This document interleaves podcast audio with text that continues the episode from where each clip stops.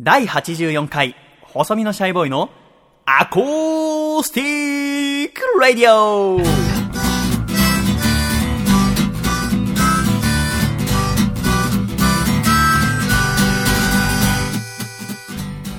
シャイ皆様ご無沙汰しております。細身のシャイボーイ佐藤孝義です。第84回、細身のシャイボーイのアコースティックレディオ。この番組は、東京都世田谷区三軒茶屋にあります私の自宅からお送りしてまいります。この番組の構成作家はこの方です。どうも、笠倉です。よろしくお願いします。まさかさんどうぞよろしくお願いいたします。ます。そしてこの番組のアシスタントはこの方。楓です。よろしくお願いします。かえりさんどうぞよろしくお願いしよます。ろしくお願いします。かえりさんちょっと笠倉が腹立つことしました。ななんかありました？番組始まってすぐに、はいね、私はいつもね、皆さんに楽しんでもらえるようにということで、あの、飲み物を私が準備するじゃないですか。そうですね収録前の時点で。はいで、私の、えー母親のすみ子が、ルイボスティーが好きなので、ルイボスティーをね、いつも入れて、で、君たちに渡すわけじゃないですか。いつも、はい。ね、そうですね。喉にもいいらしいからつもらってます。そしたら、この収録が始まる直前になって、ね、皆さんがちょっとグラスが空いたから、笠倉ちょっと皆さんにルイボスティーついであげてって言ったらね、こう皆さんにこう注いで、で、笠倉が自分のコップも体から注ぐのかなと思ったら、自分のには注がず、カバンの中からコンビニで買ってきたであろうね、某メーカーのはい。アフタヌーンティーをね、そうですね。飲んで、はい。もうてめえのルイボスティーなんて飲んでらんねえよ、みたいな。何ですかあれ。本 違います、違います。あの、タイミングですよね、やっぱりね。だから一番悪いタイミングで 一応一杯だけは飲んどいてやろうみたいな。やっぱちょっと天然なとこが出ちゃったんですかね、僕も。そうなの、はいあ、いや、でも、水を飲んでたので、ええああの、水がちょっとだけ残ってたんですよね。あ、コップの中に？はい。で、まあ、それでちょっとこれを飲み干してまた入れるってなるのは、本番の前にちょっと迷惑かけちゃうと思って。はいでも、まだ喉が渇いたっていう時に、パッてカバンに、あのね、アフタヌーンティーがあることに気づいて、一口飲んだんですけど、まあ、それがきっかけで、本当に。あのさ、まあ、全然君の言葉は心に響かないんだけど、あのー最近ちょっと君が恐ろしいなと思ってることがあって、はい。まあ今天然って言ったけど、はいこうやって私を苛立たせようとし、ね仕事としてしてんじゃないかなって思ったの。っ ていうのも、はい。先々週のアコラジはのオープニングで、はい。君が僕がね音楽提供した復讐のドミノマスクっていう映画を見てないって話をしたんですよ、はい。ありました。で、えーその数日後配信してからアコラジオールスターズの福田博さんに会った時にあの笠倉が映画見てなかったっていう話面白かったって福田さんが言ってたのほう。それを聞いた時に福田さんからあれ？もしかして笠倉わざと見ないで僕にこういう話題を話させようとしてんのかなってちょっと一回思ったんだよ だから今ちょっと君の言葉聞いてて今回に関しても、はい。いつも通りのオープニングじゃね、もう決まりきった始まりになっちゃうから、はい。で笠倉さんどうぞ、で、かえりちゃんどうぞ、で、今日もよろしくお願いします。で、始まったらいつも通りだから、そうですねちょっとワンアクション入れようと思って、もし紅茶飲んでるんだったら、もう僕、もうやめたい。こんな、こんなやつの手のひらの上で転がされたくないっていうのはありますけど、どうぞよろしくお願いいたします、よろしくお願いしまよろしくお願いします。いや、それにしても11月も半ばでございますが、はい。夜暗くなるのが早くなりました。早いですね。楓さんは今日大学が終わってから来てくださいましたが、もうこの三軒茶屋着いたのは17時半ぐらい、そうですね。真っ暗でしょ？真っ暗でしたよ。もう16時台半ばぐらいで暗くなっちゃって、うん。いやねやっぱり暗くなるの嫌ですね。嫌です。普通のこと言ってくるだから私が特に嫌だなって思ったのははい。私は今年の6月まで朝早いバイトしてたから、うん行っても冬になると、えー5時半起きだったんだけど、5時半だとまだ暗いわけ。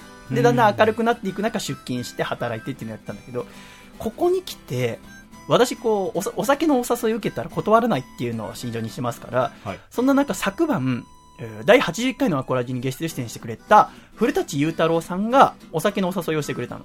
うん。あ、嬉しいと思って、はい一緒に行って、アコラジ聞いてくださってるみたいよ、ここのところ。あ、そうなんですね。何回も聞いてるっつっててありがたいですね嬉しいよね、はいで嬉しくてさで朝がった5時ぐらいまで一緒にお酒飲んでたの、うーん。で帰ってきて、えー今日のアコラジの準備したらもう6時半ぐらいになるわけじゃない？はい。でそっからあー寝るうわけで寝て起きたのが11時半はい。ってなると明るい時間が5時間ぐらいしかないんだよねそうなりますね。それの生活はちょっとダメよね。やっぱ昼夜逆転って、ま なあんか損した気分にちょっとなりますけど、うんちょっと気をつけなきゃいけないなと思いましたが、アコラジオールスターズで言うと、笠倉町あかりさんとお仕事したみたいですね。あはい、そうです、ね。聞きましたよ。はい。何なんですか、それ。いや、あのーね、えーまあ、今週から、うん。まあ、この配信されてるのがうん。日曜日なので、うん。えーその週の土曜日にはあ。第1弾が配信されるんですけど、はあ、町あかりのカランコロン日和という番組を、何それ、はい、始めることとなりました。カランコロン日和？それは何ポッドキャスト？えーとですね、これは映像なんですけど、映像なの YouTube で、えー、と3分のはあ。尺で毎週土曜日に配信していこうという番組ですね。散歩すんの？散歩します。どでこまあ、どこっていうのが、まあ、毎回歌謡曲。は例えば、まあ、第1弾は、あ、うん。告知で、まあ、予告でうん。やっている通り、えー有楽町で会いましょうという曲が歌謡曲であるあ、なるほど。マッチさんは歌謡曲好きだから、歌謡曲ゆかりの場所を歩くという。です。でカランコロンっていうのは、うん。下駄の音なんですよね。はあ、で下駄で歩くというのがコンセプトになってる待ち棒が？はいそうです。へで、まあ、そのカランコロンという音を楽しみながら、えー街を楽しんでいただくという3分の番組を毎週土曜日配信しますのでぜひよろしくお願いします。これびっくりしたのがさ、は言ってもだってマチさんとは、このアコラジで笠倉会ってるわけじゃない？いそうですね。私の実家ではい。会った時に。だから、私に一方あってもよくいいと思わない？楓ちゃん。そうですね。これもう聞いたのついさっきで笠倉。はい。完成してそうなんですよね知らんだ。こういうの最近多くて。ア コラジオールスターさんね、この間のサプライズもそうだけど、はい私の知らないところで楽しそうなことして。そ、そんな怒んないでください。仲良くして、仲良くして。無理だよ、俺の入れた茶を飲まないやつなんてよ。嫌でも飲め、バカ。ま あ仲良くやっていきますよね。先週のアコラジ第83回は、私の11月1日に行ったワンマンライブベストシャイの様子をお送りしました。本当にありがとうございました。このベストシャイ、最初全然予約が入ってなくて、もう大変なことに、まあもちろんね、笠倉も楓さんも来ませんでしたけど、まあ仲良くやろうよ。仲良くやろうよ。おかげさまで本当にギリギリになって、あの、たくさんのお客さんに来ていただいて、で、なんとかギリギリ満席になりまして、えーありがとうございます。本当に感謝しております、アコラジックの皆様。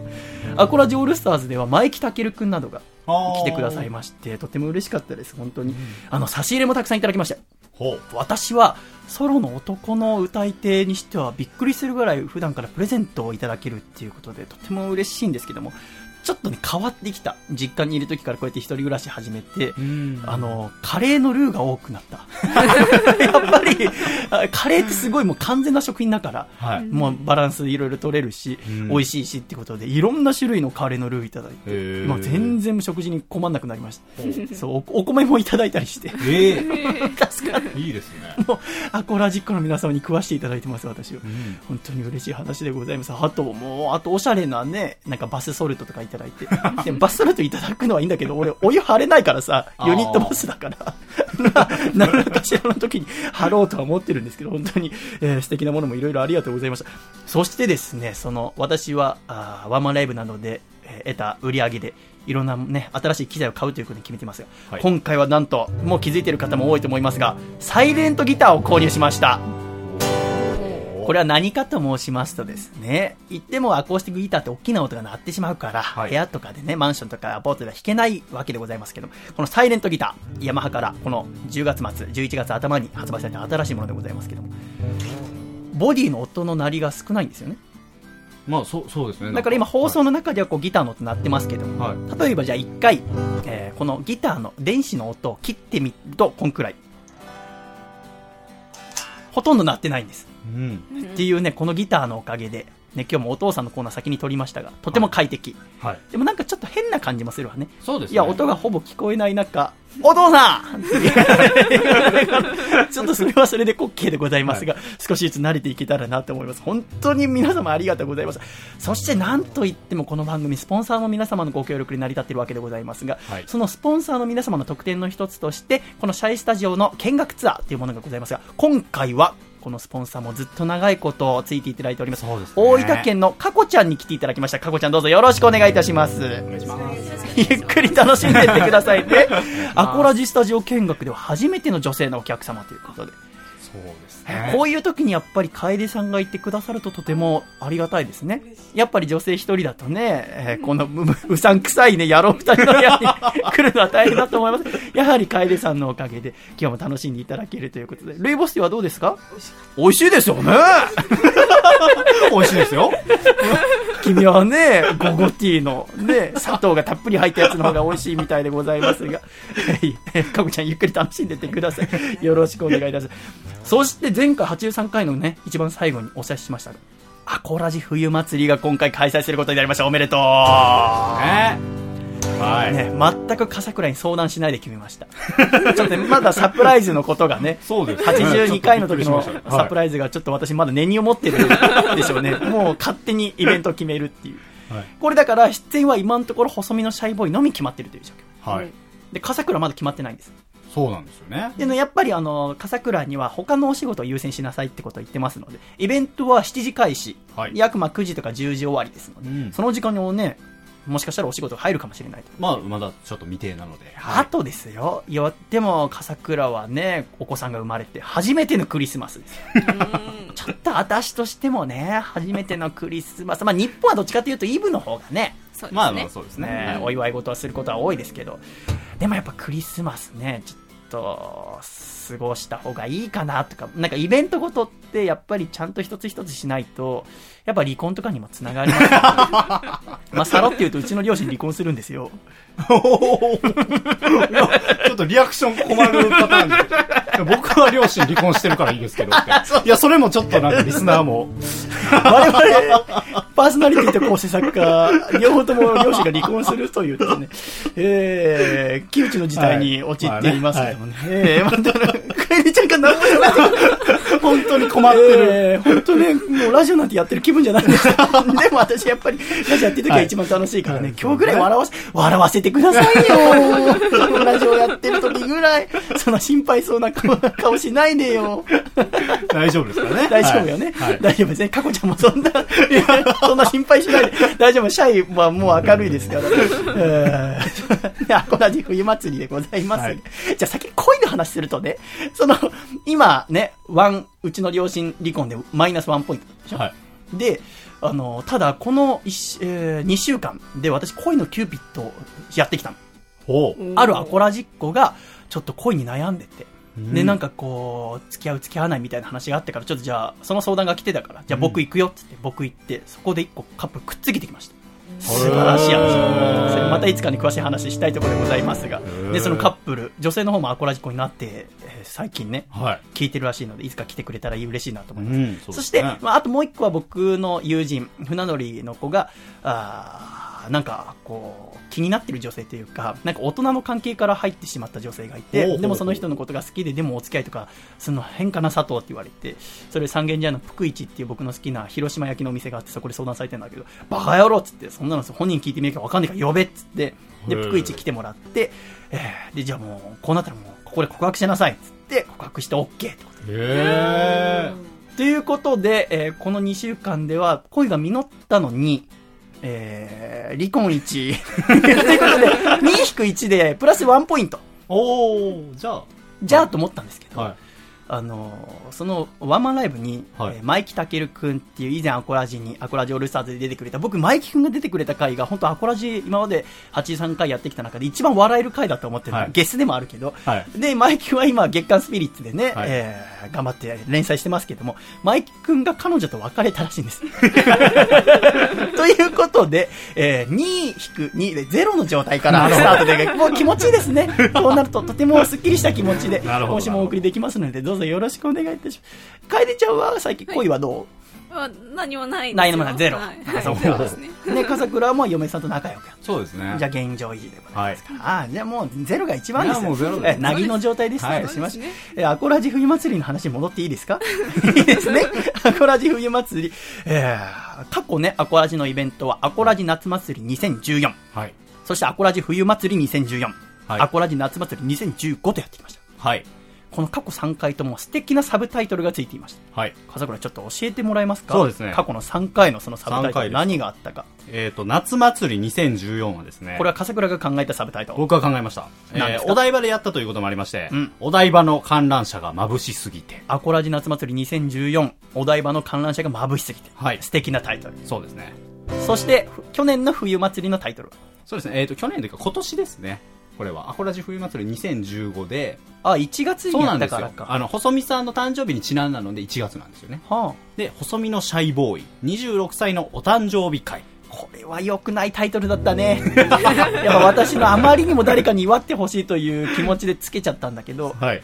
なんかね、なんで誕生日会に行かなきゃいけないんだっていう、アコラ事故が結構いたから、サブタイトル書け間違えま、反省しまして。はいで、夏、反省してつけたのが、アコラジ夏祭り2015、美味しいラジオの作り方。これ私が考えた素敵なタイトル。今はもう結構気に入ってます、これ。いいですよね。えー、とってもいい。いですよね。はい。ということで、冬祭りでございます。はい。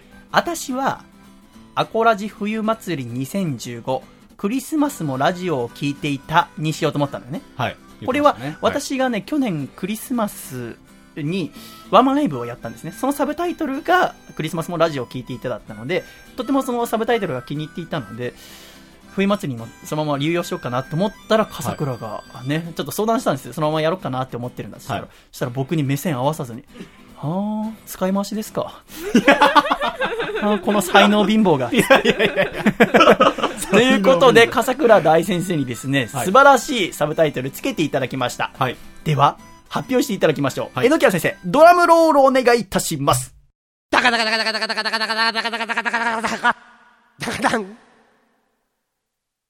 アコラジ冬祭り2015、メリクリはちゃめちゃ大合唱えなんだってメリクリはちゃめちゃ大合唱ですよ。メリクリはちゃめちゃ大合唱。はい。すごい、メリクリっていう人も最近ボア以外でいたんだね。このネタ通じるのかな？古いかなこれわからない人もいますよ、これ。若い子、楓ちゃんとかわかんない？あわかりますよ。わかるね。よかったよかったよかったよかよった。あメリクリはちゃめちゃ大合唱。はい。もうこのはちゃめちゃ大合唱っていうのは何かと申しますとね、かこちゃんさん。今回のアコラジ冬祭りは、アコラジオールスターズと、シャイと、お客さんでみんなで合唱しようって。ただの合唱じゃない、大合唱。ただの大合唱じゃない、はちゃめちゃ大合唱をしようということに決めておりますので、えー、こういうサブタイトルになったと。はい。たくさんの方に来ていただけるといいですね。そうですね。今回は会場は下北沢ロフトで行います。うん。クリスマスは毎年僕のために開けてくれてんの、ロフトが。どうせしたいは予定ないだろ、つって。やっぱ大抵のソロのね、こうやってアコースティックのシーンがみんな持てるから、クリスマスとかは彼女とデート、彼氏とデートが多いんですけど、なるほえーシャイは絶対空いてるってことで、もう多分10年先ぐらいまでクリスマス、僕のライブで下北沢ロフト開けてくれてるみたいなんですけど、クソバカにしやがってということで、でもですよ、笠倉の出演はまだ決まってないわけでございます。ど。はい。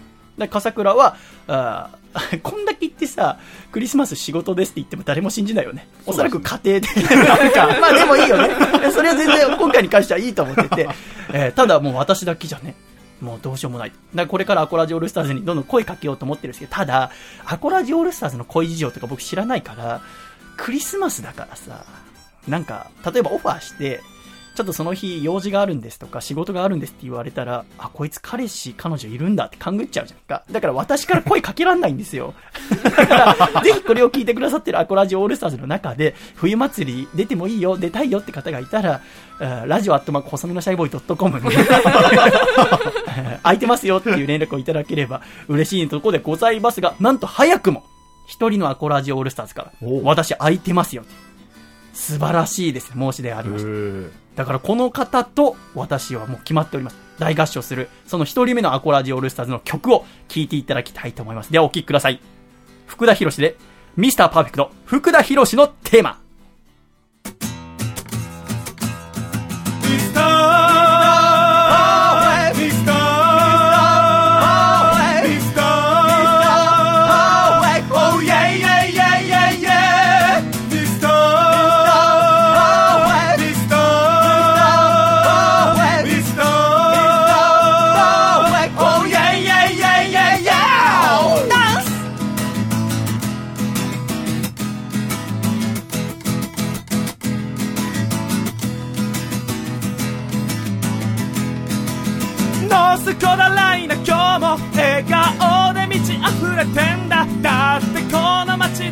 ミスターが平和守ってくれてんだ。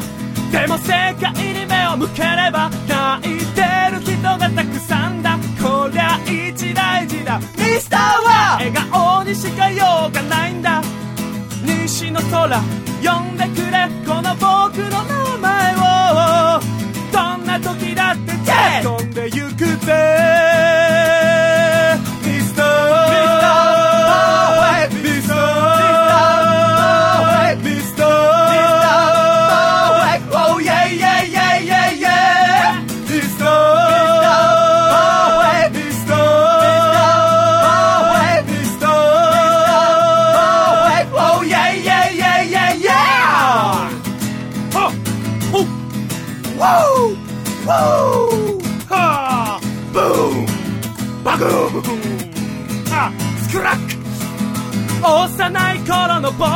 病気がちでよく寝込んだ驚かせたかな。ミスターは完璧なんかじゃなかった。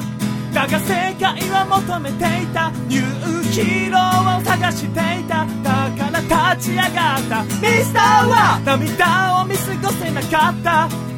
有事の際は呼んでくれ。この僕の名前を。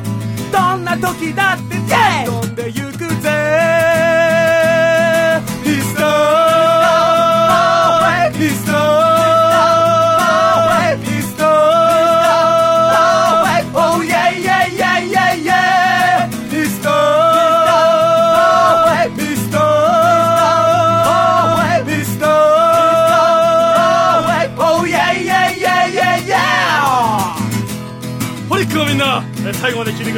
Thank you so much.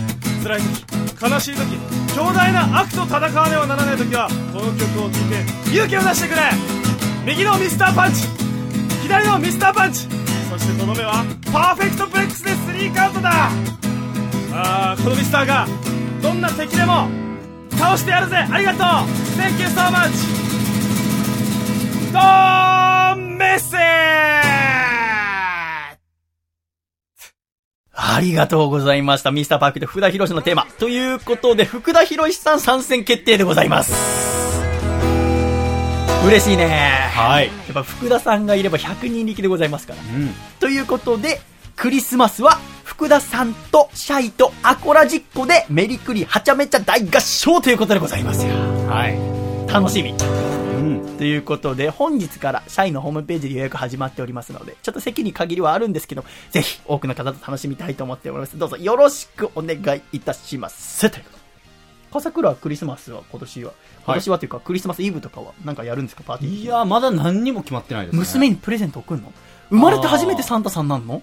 そうですね。そうだでも去年、あの、ラジオの、あの、他の番組のうん仕事で、サンタの格好をしてケーキを届ける企画をやったんですよあ、じゃあもうサンタバージンは、そうなんですよね。あんな、ああんな捨て方をするとは思わなかったですけど。あんなって言うと大丈夫 東京 FM に早めに怒られてほしいですけど、大丈夫大丈夫です、大丈夫です。大丈夫なんだ。はいじゃあ皆さん、まあおそらくアコラジ聞いてるような方はクリスマス予定ない。いやいやいや。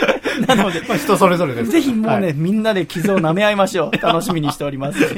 ということで、第84回のアコラジ、お送りしてまいりたいと思いますが、えー今週からですね、また新しいスポンサーの方についていただけることになりまして、嬉しいですね。はいその方は、ラジオネーム、中水園さんでございます。はい。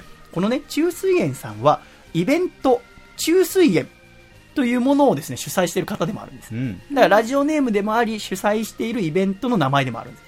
ラジオネームの方はひらがなで中水園。イベントの方は、昼に酔う宴と書いて中水園。これ不思議な音楽イベントで、お酒を飲めば飲むほど安くなる。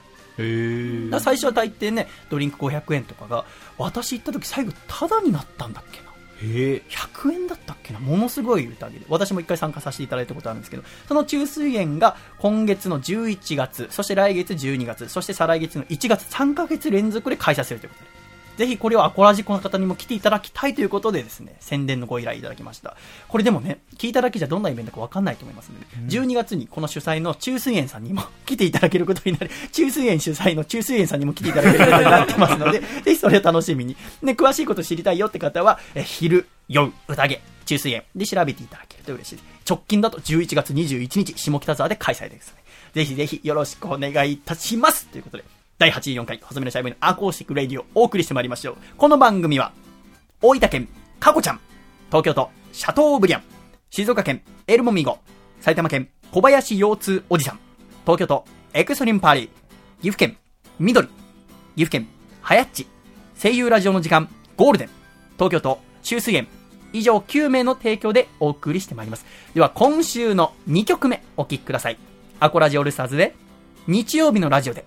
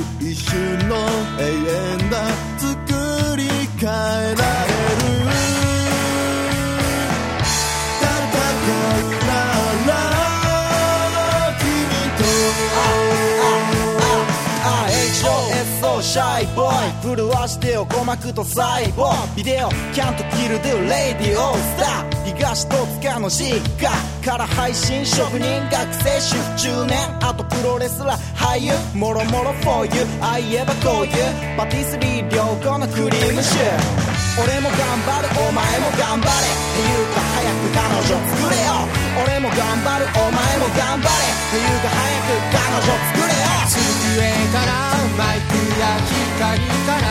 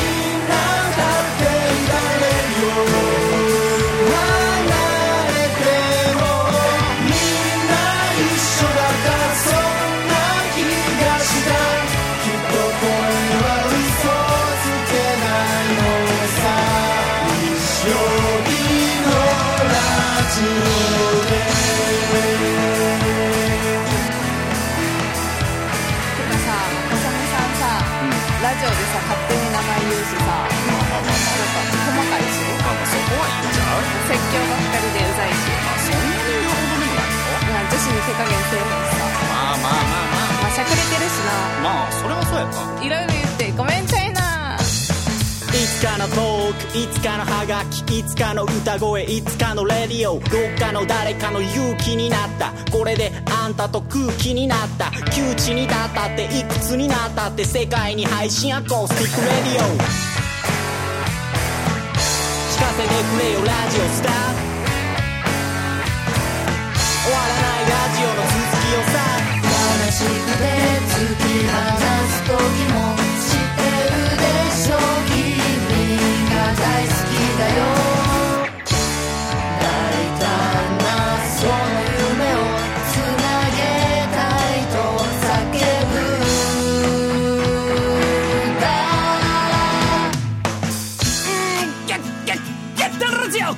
風呂入れよ歯磨けよ風邪ひくなよ宿題やれよラジオ聞けよ We are the ラジオアコラジックアコラジックアコラジック声上げろ。みんなでせーのだぞ。サビが来るぞ。シャイじゃ言えよ。みんなでシャイシャイ。アコラジッコの子でセコマでセ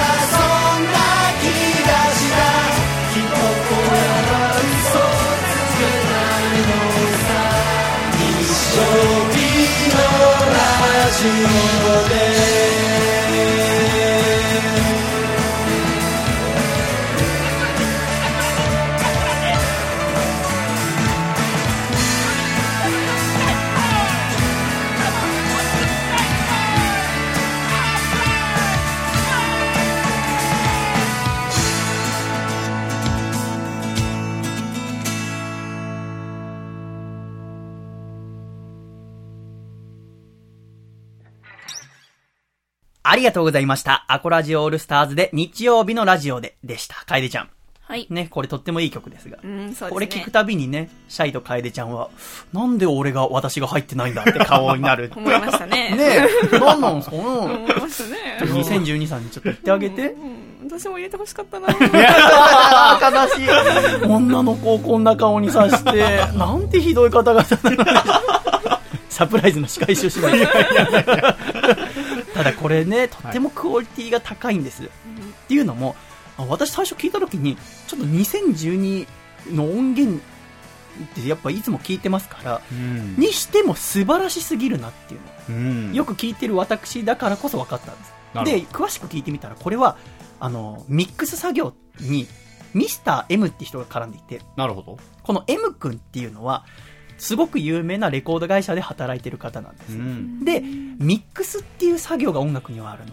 こうやって例えば弾いた音源、歌ったあー、これを綺麗な一番素晴らしい音量だったりとか、えー高音域、低音域とかを全部合わせる作業をミックスっていうんですそれはもうプロの人じゃないとなかなかできない。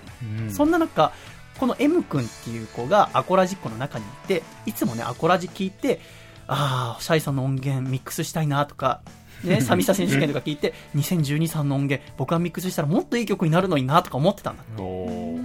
そんななところに、この日曜日のラジオでの話が M 君のところに行ってう、んミックスをしてくれた。この M 君、うん本当にね、素晴らしいミキサーで、プロだから。うん本当はもうね、一作品たくさんお金もらって頑張って時間かかる作業だから、はいやってる今回無料で。ぜひアコラジッコのために、シャイさんのために、楓さんのためにってことで。で、名前出しちゃいけないの。要は闇仕事だから。だからミスター M ということでなるほど。呼んでます。いや、素晴らしい仕事。うん。だから一番2012さんがびっくりしてると思う。自分の音源ってこんなにもさらに良くなるんだ。うん。思ってると思いますが、本当に素晴らしい皆さんのおかげで、えー一曲ができて私も嬉しく思いますが、これから皆さん、これもね、言ってもアコラジ冬祭り2015、メリクリはちゃめちゃ大合唱で歌いますから、はい みんなで一緒に歌いの楽しみにしております。ということでありがとうございました。では一旦コマーシャルお聴きください。お笑いラジオが大好き普段ミュージシャンのラジオしか聞かないよというそこのあなた。まだまだ素敵な世界がラジオにはあるんです。それは、声優ラジオ。でも声優さんについてあまり知らないなとお思いですか？ご心配なく、ラジオパーソナリティとしての声優の魅力をたっぷりしっかりあなたにお届けする本がこの度発売になりました。そう、それが声優ラジオの時間ゴールデンなんです。宮部守さんの表紙が目印。声優ラジオの時間ゴールデンは、総合図書から税込1296円で発売中です。ラジオがさらに好きになること、間違いないぜ。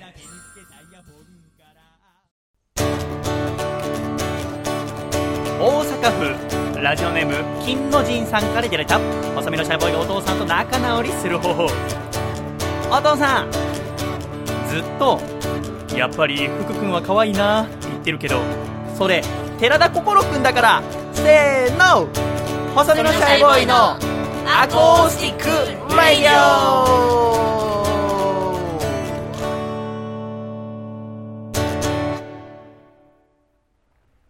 シャイ第84回細身のシャイボーイのアーコースティックレイディオ改めましてこの番組は細身のシャイボーイと笠倉と帰ると。かこちゃんで。お送りしてまいります。どうぞよろしくお願いいたします。かこちゃんとてもいい声。さてさて、笠倉。はい笠倉は一番最初に好きになったラジオは何ですか？一番最初に好きになったラジオはえーと剣道小林さんのうん「てめおこ」という番組です、それはどこの曲でやってそれはたの TBS ラジオの TBS ラディオ。ジャンクゼロというジャンクゼロ。やっていた。いつ頃？いつ頃ですか？ねあれはでも2008年とかそれぐらいだとう思います、ね、、君何歳ぐらいの時17ぐらいでじゃあ高 2? そうですね。高三？えっと、高3の受験の時期だったと思うんですけどもその頃に聞き始めました。なんで聞き始めたの？それこそあのまあポッドキャスト。ポッドキャスト。というものが、えー、と配信されているというのを偶然何かでクリックしては聞いたんですよね。そこからが始まりです、ポッドキャスト番組なの？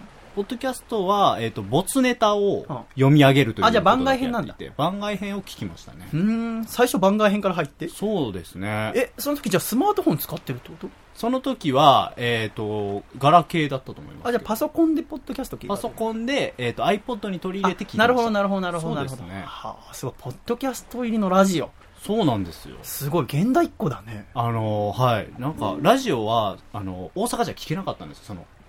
あ、没ネタ配信されてなかったけど、はい。没ネタって言っても、もともとどういうのが採用されてるのか聞けない状態。じゃあ本放送は聞けないんそうだ。なんですよ。そっか、そっか。はいはあそ。こから入りましたね。不思議、不思議。はい。それが一番最初。そうですね。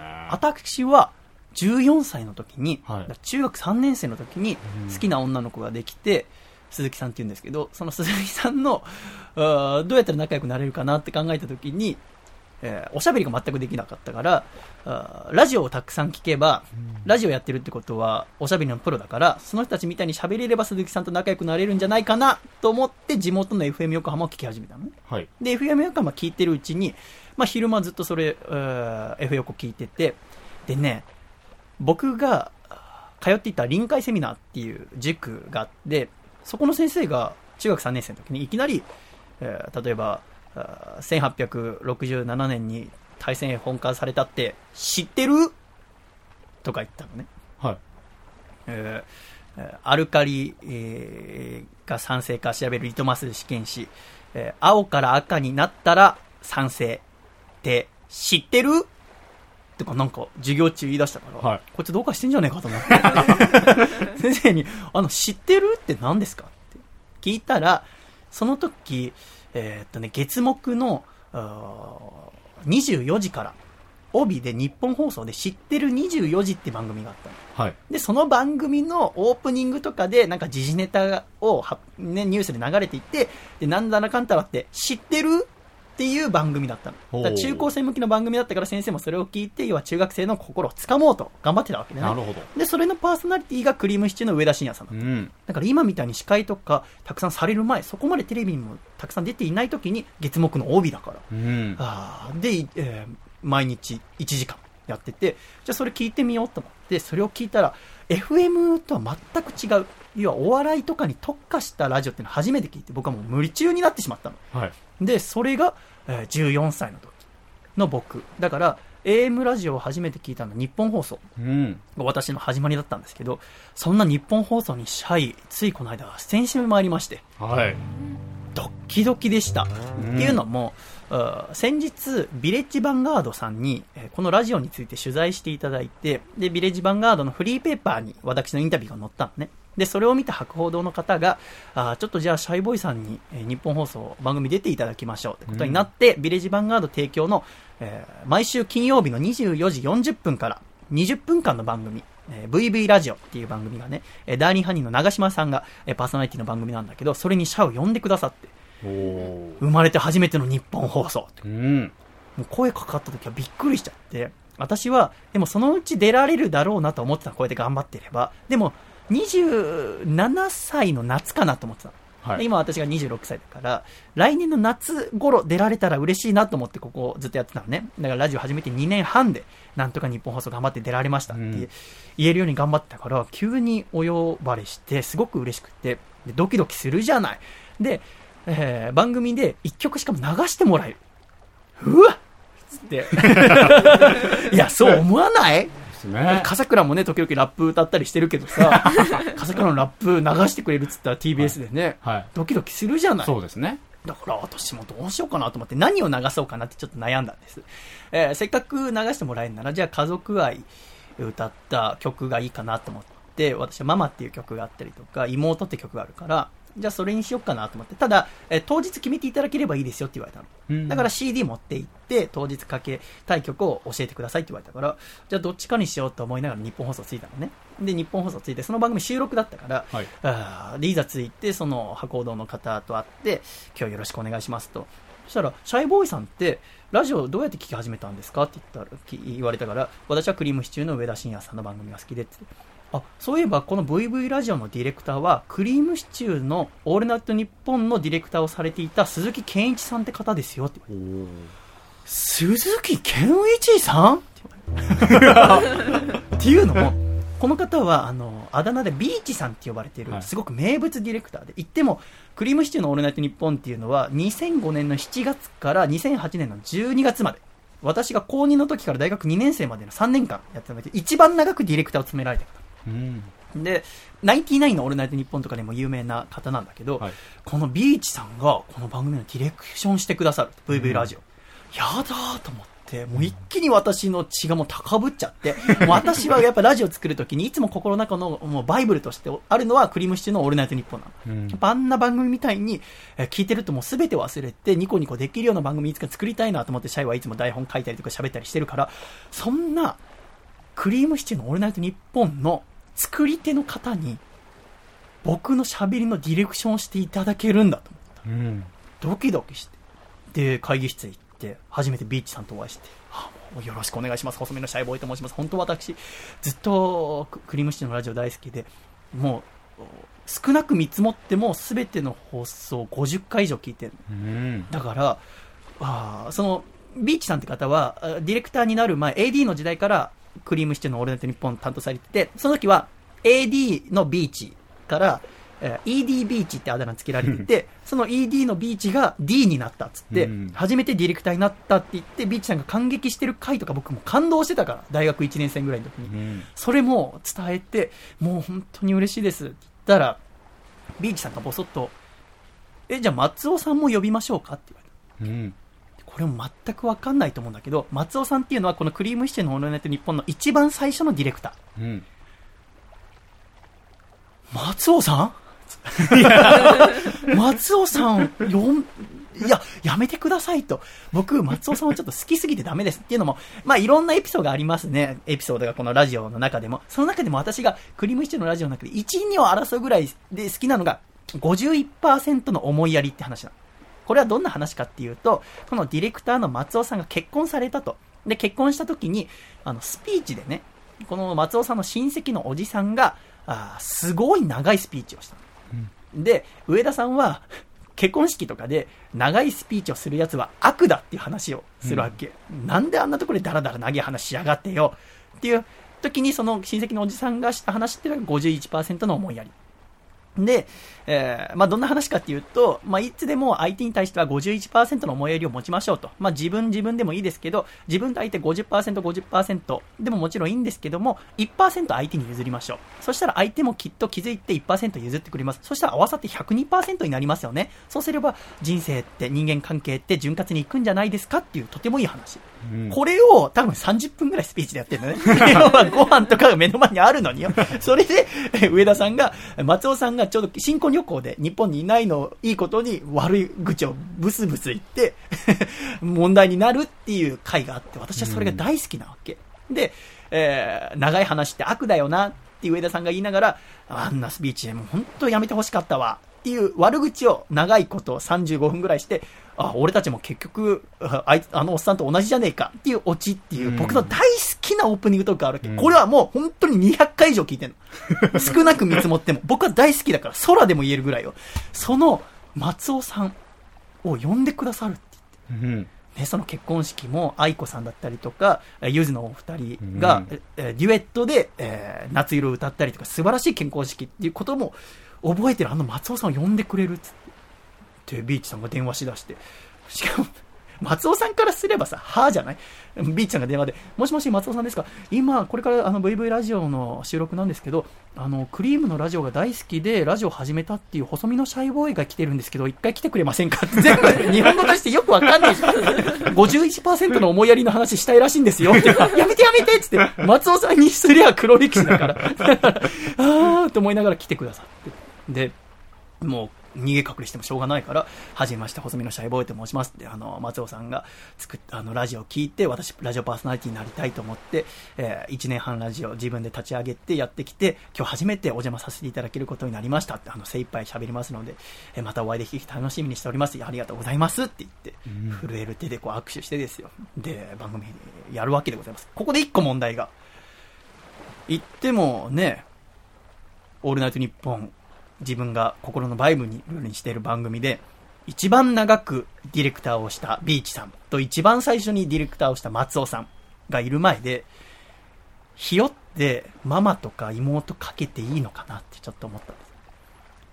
ひよってると思われたらどうしよう。あ、こいつ初めての日本放送でハマりに来てるな。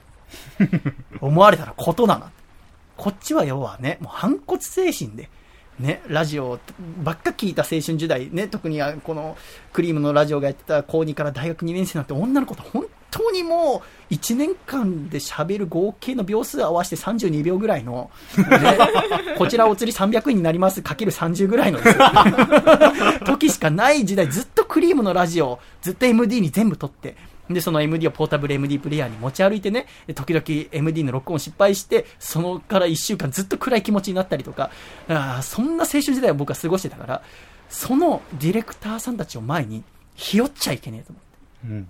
うん。で、えー収録始まる前に、シャイ君曲は何にしますか？って言われて、あの子の恋がうまくいきませんようにでお願いしますって言って、私の思ってる曲の中で一番暗い曲をですね、えーかけていただくことにして、で、番組、やっぱダーニーハニーの長嶋様がすごく司会がうまいから、ん全部お任せする形で喋って、で、全部喋って喋って、で、曲、私の曲かけていただいて、あっという間の20分の収録。うんまあ、収録自体は30分ぐらいやってるんだけど、うん。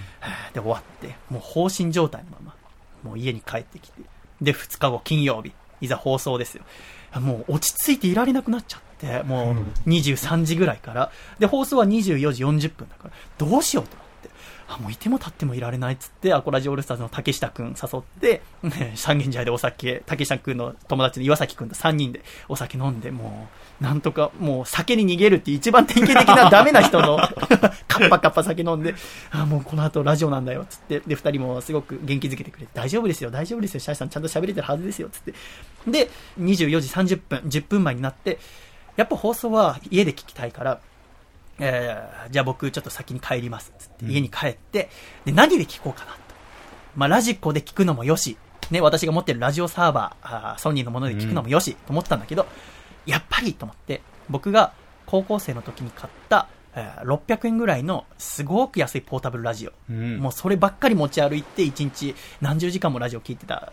一番最初にね、中学生の時に買ったラジオはもう壊れちゃって、うんもう手元に、えー実家にまだ残ってはいるけど、もう聞けないんだけど、その2代目で買ったラジオで、もうザーザーのノイズ乗りながらですね、うん。24時40分だと自分の声が聞こえるんですよね。うんで、そこから10分ぐらい経ったら、私のああの子の恋がうまくいきませんようにっていう大学院2年生の時に、もうこの先ラジオやりたいけど、でももう就活で就職先決まっているし、どうすればいいのって鬱屈しながら、えー歌って歌って、えー最後、椅子を蹴っ飛ばすんですよ。音楽室にある。で、その椅子を蹴っ飛ばす音までが入っているあの子の恋がうまくいきませんようにを、ずっと聞いていった日本放送で、えーだから最初聞き始めてから12年経って、流れた時もう涙ブワーって出てきて、あ、こんなことがやっとは、やっとかと思って。言ってもゲストで出るなんてのは何も偉くないんですよ。ラジオパーソナリティはレギュラーを取ってなんぼですから、こんなことで喜んでちゃいけないのはもちろん分かっているんです、私もね。でも、やっぱり、やってきてやってきて、もう、理由もバカですよ。初恋の子に気に入られたいからって言ってラジオ聞き始めて、で、自分がラジオ聞きたいからっつって、船乗りやめて造船技師になる道選んで、造船技師に行くっつって大学院まで行ったのに、やっぱ喋り手になりたいからっつって、働くのやめてこうやってね、今三茶に出てきましたけど、バカだなと思いながら、ただ、流れたことは、あとても嬉しかったし、ラジオから聞いてるときは、本当に高校2年生のあの、クリームシチューのラジオを聞いてるときと同じ気持ちになったのよね。すごく嬉しくて。で、しかも収録終わった後にビーチさんに、本当に日本放送で喋るの初めてなのって言われて、そうなんです。あの、初めてお邪魔させていただきました。あの、やっぱ自宅で撮ってるからなんだろうけど、とってもしっかりとラジオの呼吸ができていましたねって言われて。それも私にとっても最高級の褒め言葉ですから。嬉しくて嬉しくて仕方なかったんですけど、で、もう、え家でさ、もう、ポロポロ涙流してたらさ、放送聞いて、もう竹下幸之助からさ、LINE 入って、まだ？って。早く帰ってこいって。奴らはまだ飲んでるから、こっちが干渉に浸ってんのによ。これだからスーパースターはと思って。ねもう、三茶の店まで走って行って。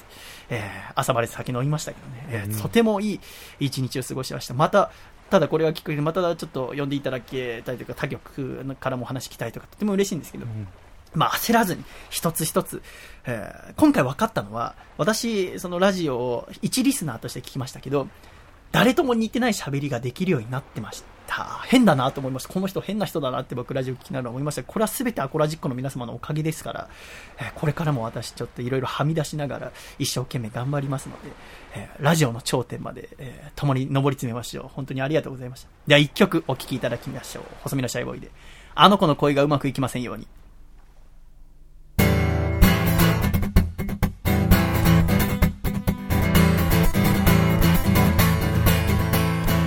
僕は本当に嫌なやつだな。ヘドが出るほど心の中いつも真っ黒黒でたまんない。やいや。好きなあの子が好きな男は僕じゃないことが耐えられなくてずっとうじうじうじうじ悩んでいるのさ。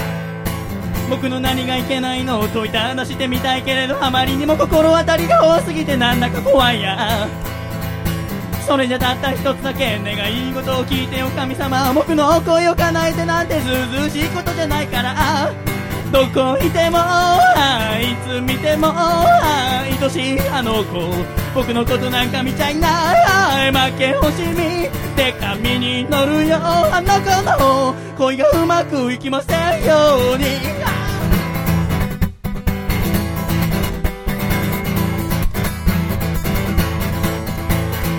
僕の何がいけないのを問いた話してみたいけれどあまりにも心当たりが多すぎてなんだか辛いや。それじゃたった一つだけ願い事を聞いてよ神様。僕の恋を叶えてなんてずうずうしいことじゃないから。どこいてもあいつ見ても愛しいあの子僕のことなんか見ちゃいないはい負け惜しみで紙に乗るよあの子の恋がうまくいきませんように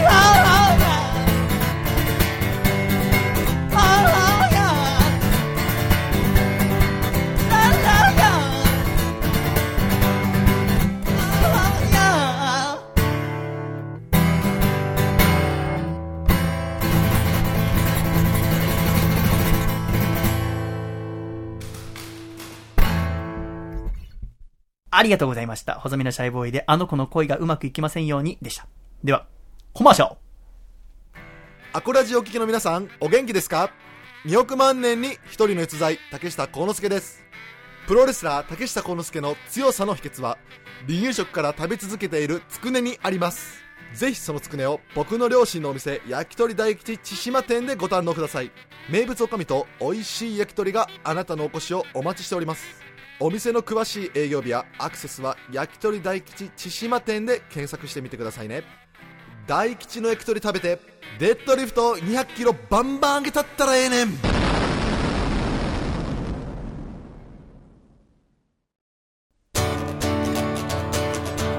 大阪府。ラジオネーム私の傘だけありませんさんからいただいた。細めの細胞がお父さんと仲直りする方法。お父さん流行語大賞の候補にシャイは入らなかったけど来年こそは大賞を一緒に目指そうよ。せーの。細身のシャイボーイのアコースティックレディオ。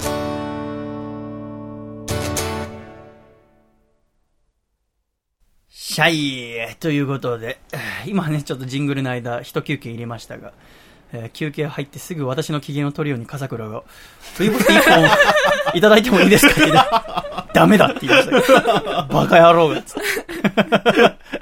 さて、では、えーじゃあ、楓ちゃんにちょっとおしゃべりいただきましょうか。ちょっとね、前回楓ちゃんに出演していただいた際、私が楓さんのお話の終わりの部分を先に言ってしまうというう粗相がありましたので、今日は何も口を挟まずに、えー相づちに徹したいと思いますが、じゃあよろしくお願いいたします。何話そうかな。決めてないんですけど。嘘つけ。怖い。やだ。そんな嘘つく必要ねえだろ、お前。決めてないなんてこと、絶対ないよ。そんな熟練パーソナリティ。もうやだ。いや、だってそうでしょ。シャイさんやだ。いや、俺も口挟むなって言って、15秒で約束破ると思わなかったけど、俺自分が。でも、それは嘘だもん あじゃあどうぞ。もう、うんそう、シャイさんとか笠倉さんとかはあんまりおしゃれをするイメージがないんですけど。もう失礼だな。シャイ俺は今、細身のシャイボーイ T シャツを着てますから、これ最高のおしゃれですよ。なんか、いや、なんかいつもなんかジャージっぽい服ばっか着てるなって思って。そりゃ、上だからよ。そうね。いや、私はまあ、まあ、一応女子大生ですから、うんまあ、可愛い服着たいなとは思うんですよ、いつも。あ、そうですよね。でも、まあ、そんなにアルバイトもしてるわけじゃないので、うんお金があるわけでもないので。何屋でアルバイトしてるんでしょう私は今カフェでアルバイトカフェ。おお。うん。そうカフェでバイトしてますけどそんなに、ね、お金を稼いでるわけでもないので、うん。まあ、でも服は欲しいと。なんで、まあ、古着屋さん行ったりちょっと安いところでいいの見つけてきたりするわけですよ、ん。でちょうど去年の6月ぐらいに青い水色の半袖のワンピースを買ったんですよ、去年の6月？そうです、うん。それはどこで？それは古着屋さんで買いましたあねー古着屋屋さんで少し厚手なんですけどなんかこう生地が加工されてて、うん。ちょっと凸凹になってて、うん。こう模様が浮かび上がってるように見えるうん。服で、そんなに高くもなくて可愛くていくらぐらいいくらだったらうーん2000円ぐらいですかね、うんうん。まあまあでも可愛いしと思っうん。て買ったんですよ。でそれを買ってそれどこで買ったんですか？埼玉？そうです埼玉の古着屋さんでうん。買いました。で、まあ、大学に来てったわけですよで着ていくんですけど私そのいつも大学行く時満員電車なんですねうん。で満員電車でしかも私は部活動に入っているのでテコンドー部。そうテコンドー部なんで、荷物がかこちゃん恐ろしい女ですよ、この横にいる女は。気をつけてください。ないですそんなことないですすぐ後頭部蹴られますよ。そんなことない。で荷物がまあ多いわけですよ。で、おテコンドーは何？防具？防具とあと道着ですね。ああ、そっかそっかそっか。なので結構、まあ、サブバッグ2個ぐらい手に持つ感じで、で、リュックも背負ってなので、あでそれで満員電車なので、まあ、結構こう人目がわかる。わかるちょっと気にしちゃうんですよ。わかるでも、まあ、その電車に乗らないわけにもいかないので、うん。結構どんなに早い時間にしても混んじゃうんですよね、うん。こう都心都内に向かう電車って、うん。なんでまあしょうがないからって言って乗って、まあ、できるだけこう端っこのこうドアと椅子の角の90度にあるあの手すりがあるところによ収まるようにして。でこうできるだけこう迷惑をかけないように乗るわけですよ、うん。でまあその日も乗って角っこに陣取れて、うん。でまあ、これで横浜まで行くぞと。乗ってて、まあ、でもやっぱりかなり満員ですごい窮屈ででちょうど私の目の前にスーツのこうスラッとした男の人が立っててその人は私の頭を越えて私の頭を越えて網棚に手を。掴んで多分つり革が。掴まれなかったんでしょうね、ででも私もできるだけ荷物はこう自分の足元の後ろとかに置くようにして邪魔にならないようにしたんですけどすごいこっちを見てくるんですよ。やっぱりちょっと窮屈なのか、まあ、持つ場所がないのか、ー。まあ、私が手すりを塞いでしまっているのでまあ、申し訳ないんですけどでも動くわけにもいかなくて、まあ、降りるわけにもいかないですし、ん。荷物はどうにもならないので、まあ、まあごめんなさいって思いながら、まあ、ちょっとこううつむきながらいたんですけど、まあ、でもやったらこっち見てくるんですよその人は、うん。うん。まあ、でもそんなそ、まあまあ、迷惑だろうなと思ってるんですけどそそんな見なくていいじゃんって思いながらも乗っていてで私は埼玉県の大宮というところに住んでいるので、うん。ちょうど電車が大宮から、まあ、新宿とか渋谷を通っていくんですけど、まあ、まあどの駅過ぎても全然人がこう、まあ、降りるんですけど乗ってくる人も多いので全然こう混雑が引かないんですね。でずっとその男の人は私の前にいてでやっぱり私のことずっと見てて、ななんか気分が嫌だなと思って、まあ、ちょっとなんかだんだん腹が立ってきちゃって。なんでそんな見んだと？そう、私だって別に悪気があるわけじゃないしと思って、あ。頑張ってるしと思って、ちょっとこう、パッて、こう上を、こう顔を見上げて目を合わせたんですよ。うん。そしたらその男の人もまあ気づいたみたいで、うん。どうするんだろうと思ったら、私に話しかけてきたんですよ。あで、私イヤホンしてたんで、あびっくりして、お怒られるのかなと思って、どうしようと思って、まあでも無視するわけにもいかないんで、こっちから見ちゃったんで、イヤホン外して、見上げて、なんだろうと思ったら、タグついてますよって言われて、ねえ。おい、どんどんやるなよ。下の人に迷惑だろ。入るんで、ノイズとしても、机伝わって。さっきから気になってたけど、時々ドンってやるから。つけっぱなしやったよね。俺もう3分半前からタグだろうなって思って。えあ嘘。ああ嘘。あ嘘。ああ嘘。だ本当だよ。サラリーマンと目が合ってぐらいで思ってて。嘘だ嘘だってだそれ以外何やんの？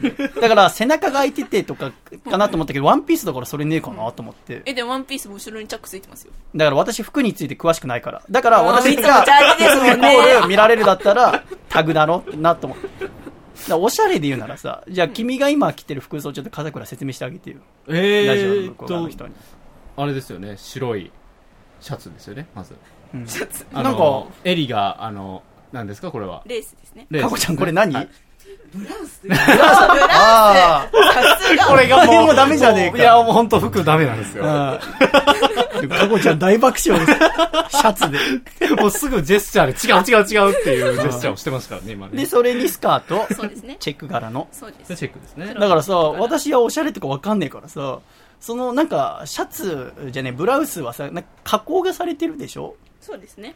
でも、だから、俺から見るとさ、すげえしわくちゃな服着てんなって思うんだよ。アイロンかけねえんだこの女と思って。でも、それおしゃれなんでしょ？そうです。わかんねえんだよな。まあ、ジャージですもんね、いつも。でも、ジャージはしわつかないから。もう嫌だ。ということで、ここで一曲を聴いていただきたいと思います。えー、坂口紀沙さんの新譜でございますね。私は先日、一週間前に、えー、恵比寿のバチカっていうライブハウスで対バンした際に CD いただいたんですが、えー坂口紀沙さん、もともとハッピーバースデーというバンドをやっておりまして、私は、えー同い年でとても好きな歌い手でございますが、一曲を聴いていただきたいと思います。坂口紀沙で、どうしよう。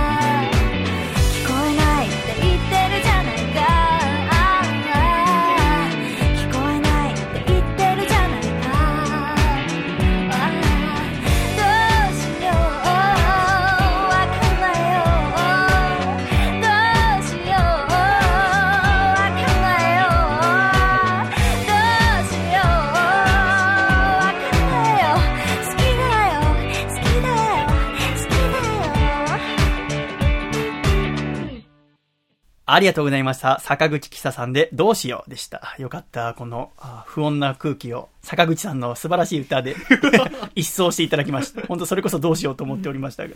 そんな坂口紀沙さんとは、これが配信されている11月15日の翌日、11月16日に渋谷のエッグマンで、シャイボーイまた対バンでございますので。えーぜひ気になった方は見に来ていただけたら嬉しいと思います。ということで、かえりちゃんまた、えー頑張ってください。頑張ります。では、かえりちゃん、コマーシャルのコールを。コマーシャル。ドミノはまだまだ終わらない。ムージックラボ2015準グランプリ作品賞男優賞女優賞ミュージシャン賞を獲得した。劇場版復讐のドミノマスク。次は全国各地での上映が決まりました。愛知は名古屋シネマスコーレ。京都立成シネマ。北海道札幌ホール。神戸元町映画館。新宿ケーズシネマ沖縄 G シェルター長野松本シネマ。詳しいスケジュールは私のホームページをご覧ください。君の心にドミノパンチ。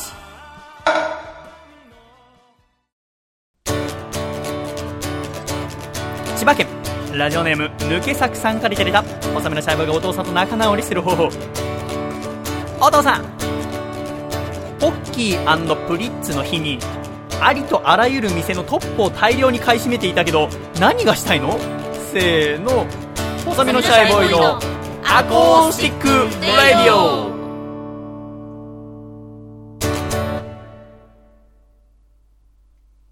つれづれなるままにアコラジライフ！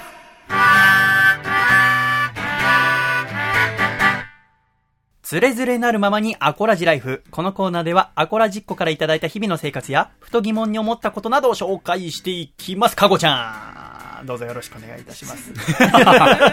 やっぱみんな急に呼ばれるとびっくりするんですね。びっくりします。えー今週の1通目。こちら、愛知県のラジオネームゆかぬばんさんからいただきました。細見さん、シャシャシャイ。シャシャシャイ。私は11月1日から11月9日まで新婚旅行結婚式でハワイにいます。このメールもハワイから打っています。へー暇だね。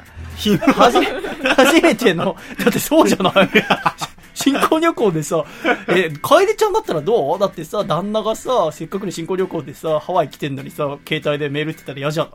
確かにちょっと嫌かもしれない。嫌でしょ？信じられない。最低よ、かのま。このメールもハワイから売っています。初めての海外旅行でとても緊張していましたが、青い空に白い雲、乾いた空気に透明な海、ハワイはとてもいいところです。もしよろしければお土産をお送りしたいので住所を教えていただけないでしょうか？わかりました。送りましょう。でね、あの、写真もつけていただいてるんですけど、ヤシの実、ヤシの木が一本だけそびえ立ってる写真がついてるんですけど、もうちょっとハワっぽいっぽいのあるだろう。火山とかさ。ででもすごいハワイで挙式。うん、いいですね。いいですね。かえりちゃんは結婚式憧れとかありますか？ありますね結婚したいですねあ、そうですか。へえ。あ結構。いや、あの、いや、あまりに興味が全く湧かなかったので。いやいやいや。いや、なんか、え、どうなのかな？ってだってさ興味ありますよ、アシスタントとしてさ、今のは違くね、ゲストじゃねえんだからと思って。何よ？掘り出せよみたいな顔して。いや、掘り出せよみたいな顔したでしょ。掘り出せよ、みたいな。今日しかどこで海外がいいとか聞けよとか顔してる。女のそういうとこめんどくさくてしょう聞かがない。れたから言ったまでですよね、これは。から、アシスタントなんだ顔から。ね、例えば最近結婚式こういうのが流行ってるみたいですねとかなんか言うのかなと思ったら、としてね。はい。結婚したいですね。結婚式行ったことないんですよまあないかもしれませんね、そんぐらいの年だとね。友人もまだあんま結婚しませんか？まあまだ大学生ですそうですねうん。笠倉結婚式はやってないよね。やってないですね。いつかやるんですか？やりたいですね。あ、そう。はい。憧れの結婚式とかある？憧れ。あれさ、どうなの？あのさ、男からするとやりたいの？いや、あの、やりたいっていう気持ちはあるんですけどあ、具体的になんかどこどこに行って、それをさこうしてって、いうやりたいの気持ちは、はい。妻のためにやってあげたいじゃないの。自分でさ、人前にさ、タキシードかなんか着てさ、まあ確かに、いや、確かに、その妻、まあ、嫁の意思を尊重するっていう面はかなり大きいですね。なんかうん、恥ずかしいって思っちゃうんですよ。あー多分。自分が、なんか、ちゃんとした格好して、うんちゃん、ちゃんとしたこと言わないとダメなんでしょ？なんか、結まあ婚式。そうだろはい。う なまあでも、なんか、いいじゃないですか。華やかな、まあ、自分に関わってきた人たちを、こう、みたいな。あまあ、そう、なんかいろいろ言われねるわけですすごく失礼なこと言っていいいや、いいですよ。はい。はい。君の両親離婚してんじゃん。はい。結婚式をでも二人とも呼ぶじゃん。はい。机どうすんの？いやいや、まあそういうのも、別？やややこしいなといやだから俺もさ、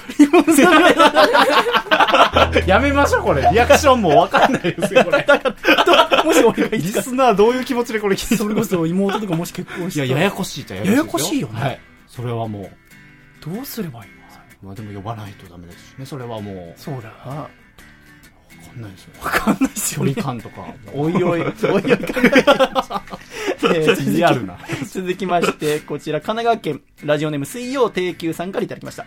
細見さん、笠倉さん、ご列席の皆様、お疲れシャイ。お疲れシャイ。お疲れお疲れさい第83回アコラジベストシャイ聞かせていただきました前回の放送ですねますます歌に力がこもっていると感じました録音も綺麗に撮れていて聞きやすかったですアンコールもみんな楽しそうでいいライブでしたといただきましたうん。嬉しいですねこれ何が一番嬉しいって録音も綺麗に撮れていてって部分が嬉しいですうん。これ笠倉はね全く私のワンマンライブに来てないし全然この協力もしなかったから 知らないだろうけど、はい今までよりも音綺麗に撮れてるはずなんですうん。っていうのも一個新しい機材を買い足しましてなるほど。ちょうどね、今、カコちゃんの頭の上の棚のとこに、なんか変なのあるでしょ？スペースインベーダーみたいなやつ。あの、違う、もう一番上、一番上、一番上。あの、小学生のランドセルぐらいの大きさがあるんですけど、はい。あれね、なんか、本当にごっつい大きな、本当ランドセルぐらいの大きさものなんですけど、あれカパーって観音開きになって、その内側に吸音素材が貼り付けてあるの。で、それの中心にカメラを置くことによって、音の反響を減らすっていう、うん。そういう機会をですね、かこちゃんをはじめスポンサーの皆様方のですね、支援のおかげで新しい機材を導入しまして、うんそれがこうやってフィードバックされてラジオの音質向上につながるというう。ん。やっぱね、内容はこっちの努力次第で何ともなるんですけど、音質とかそういうのはやっぱいい機材になればなるほどいいんですよ。うんこの後もね、頑張って喋ってですよ。スポンサーの皆様とかね、いろんなライブ会場で頑張って稼いで稼いで、もっといい音質、もっといい配信作れるように頑張ります。気づいてくださった皆様ありがとうございます。他にもね、えー音質のことを教えてくださる方たくさんいて僕はとても嬉しかったですよ。続きまして、こちら、高知県。ラジオネーム、猿人間さんからいただきました。皆さん、おはようございます。おはようございますざいます。忘れらんねえよというバンドのドラムの酒井さんがバンドを脱退するという発表があり驚きました。やはり一つのことを続けていくことの難しさを改めて感じました。ライブや映画、24時間ユースト番組などで共演されてきた細見さんは、今回の件はどのようにお考えですか？また、細見さんにとって忘れらんねえよはどのような存在でしたか？教えてくださいといただきました。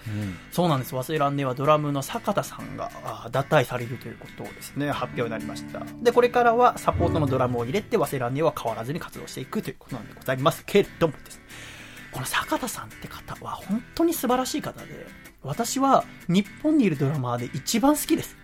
うん。あの、っていうのも私は初めてライブハウスで歌ったのは、大学院2年生の時の5月、だから2012年の5月に日々ロックフェスっていう、えー、榎谷勝正先生の漫画のイベントで出たんですよ、かごちゃん、私はね。で、その時に初めてのライブハウス怖くて、で、新宿ジャムっていう場所行ったらもう、この忘れらんねえをはじめとしたすごいバンドマンの人ばっかりで、それは私だけでね。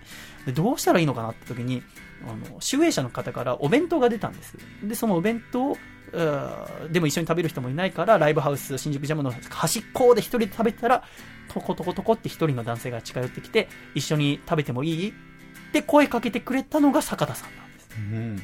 この坂田さんがいなかったら、もう心押しつぶされそうになって、その日のライブきっとうまくいかなかったし、僕はこの日のライブが初めてのライブハウスのライブで、それがとても楽しかったから今こうやって歌い続けてますから、ということはやっぱり、シャイにとって坂田さんは命の恩人なんですね。その坂田さんがまあ今回、まあ家族のことだったりとか、いろいろこれからの活動について思うところがあって、えー早稲らんねよ脱退されるって。ただまあいろいろ話し合って、別に仲が悪くなったわけじゃなくて、本当に早稲らんねよの3人は仲が良くて、みんながみんなお互いを高め合っていくっていう、私はその3人の姿が大好きでしたから、それをいつも勉強させていただいておりましたが、今回の件は、ただまあ前向きな、あ言葉とかもホームページに載ってましたので、これからより良い音楽を早稲らんねを聴かせてくださると思いますが、やっぱり音楽って大変だなって改めて思いましたね。やっぱ続けることの難しさっていうのは改めて感じました。あーこれ一個ね、これは、それこそエノケアのとっつぁん、うんこの間頭抱えたんですけど、一個説があって、あの、映画ヒビロックに曲提供したバンドミュージシャン、みんな大変な目に遭う説っていうのがあって。あのー映画ヒビロック、ちょうど去年の11月22日に公開になりました。はいまあ約1年経ちましたが、この1年間で、主題歌を担当した爆弾ジョニーは活動休止。はい。そして古舘さんのサラバーズも活動休止。はい。えー忘れらんねえよがドラムが脱退。はい。で、他に曲提供もしている9ミリの滝さんは確か骨折されてたりとか、え唯一の生き残りがシャイです。そんなことあるんだと思って。でこれで私が、もし活動をやめてしまったりとかしたら、本当にこのね、ヒビロックに出たアーティスト不幸になる説が本当になっちゃうから、はいなんとか私で止めなきゃと思って、今必死に一日一日生きてます。皆さんからいただいたカレーのルーでありがとうございます。私は元気です。えのきは頑張っていこう、これからも。え ーという中で、えー続いてのメールはこちら。東京都ラジオネーム、関口優斗さんからいただきました。細見さん、笠倉さん、楓さん、お久しぶり大根です。お久しぶり大根。ものすごく今更ですが、細見さん、東京進出、そして笠倉さんご結婚、おめでとうございます。ありがとうございます。最近、アコラジの放送を追いかけることがあまりできていなかったのですが、今もこうしてアコラジが続いているのを見ると、いつかの放送で細見さんが、あなたたちが戻ってこれる場所として、アコラジは常に続いているようにしたい、のようなことをおっしゃられていたことを思い出し、とても嬉しくなりました。これからもアコラジを応援しております。どうぞお体にはお気をつけて。それでは、さよならブリ大根、大根、ブリ大根、といただきました。はい。これ全部書いたんだからね。俺が急に変なこと言い出したんじゃない 関口優斗さんもね、今や放送作家として。そうですね。いろんな番組担当してんのかなまあ、そうですよね。なんか。あの、金曜日のオールナイトニッポンゼロはい。など、関口さん担当されてて、うんやっぱ大変なんだろうね。ですね。そうするともう挨拶にお久しぶり大根って。ちょっと風倉も気をつけてよ。はい。あ急に変なことをね。えーさよなら3番のかば焼きとか言い出したらもう、あ、やばい 風倉が疲れて やっぱりあの、続けるっていうことの難しさはもちろんあるんですけど、あーでもやっぱ続けるって面白いなと思いますし、その続けることの面白さが特に反映できるのがラジオだと思いますので、えーこれからもね、関口さんも頑張っていきましょう。続きまして、こちら、楓さんに来てますね。えー兵庫県のウルトラマンから来ております。皆さん、じゃあじゃあ楓さんは自分より大きい人が好きと以前アコラジで言われていましたが、私は、じゃあどうですか?ちなみに私は40メートルで、年は2万歳です。どうですか、ウルトラマンが? 楓さんのこと気になってるみたいです。1メートルですかあウルトラマンがー。ウルトラマンがとうとう。へえ。じゃあ目は合うんですかねじゃあ えいつ聞いてるんでしょうね、ウルトラマンね、これ。だから、あれじゃない ?M78 星雲にも、あ Wi-Fi 繋がってる。バイバイで。ダウンロードしてんじゃん。知らねえけど。えーそしてこちら、えー岐阜県のラジオネームみどりさん。31歳の女性の方からいただきましたが、これはね、竹下先生宛てに、うん。ね、毎週竹下くんがこの部屋でね、お酒飲んで、えー 酔っ払ったのをこの放送させていただいて、あれがすごく好評で、うん。腹が立つ。なんでこっちが毎週ね、しっかり喋って、えーいるのに対して、あっちがお酒飲んでふわっと喋ったのが好評なんだって、ちょっとイラッとしながらも、あのーまあ嬉しい限りなんですが、今週、竹下と、まあ、この2週間か前、前回収録してから、あーの2週間で、多分5、6回お酒飲んでるんですけど、うん。あの、まあ、外で飲んでたりとか、あとはうちに来る頃にはあまりにももう酩酊してたりとか、これは喋らせたら大変だってことで、ちょっと竹下さんのね、あの、お酒を飲んで喋る会は今回お休みなんですよ。はい。だからちょっとこのみどりさんのね、お手紙ちょっとできなかったんで、一応内容だけ。えーシャイボーさん皆さんこんにちは。こんにちは。こんにちはいつも楽しく拝聴させていただいております。11月3日の DDT 名古屋大会観戦しました。DDT は工藤選手に続き、井渕選手という団体の主力選手が長期欠場が決まり、大変な時ですが、それを感じさせないとても楽しい大会でした。竹下さんは初めて見た時は背の高さのせいもあって、他の選手より一回り細いという印象でしたが、今では見るたびにどんどん大きくなっていくので、毎回驚かされております。いよいよ、今月末に迫った大阪府立第一のカードが発表されましたね。原島選手のシングル、すごいです。この試合に向けて意気込みや見どころをお話しいただけると嬉しいです。でも、というメールいただいたんですけども、ちょっと今竹下いませんので、この竹下幸之助対原島戦に向けての意気込み、そして見どころ、ちょっと笠倉からお伝えしていただきたいと思います。まあちょっと意気込みを教えてください、笠倉さん。ほんまやな もうい、まあ、その、まあ、いつも、弥生県空で、あの、バッチバチに鍛えてるから、まあ、これで、まあ、鍛えた太ももで、思いっきり蹴り入れてやったら、バーンや。ありがとうございます。またこの、ね、原島選手ってもう KOD の頂点にも何度も立っている選手でございますが、せやな。その試合の見どころはどんなところうーん、せやな。まあ、あっちも全力でぶつかってきよるから、こっちも全力でぶつかるまで、そのぶつかり合い、見てくれ。それだけや。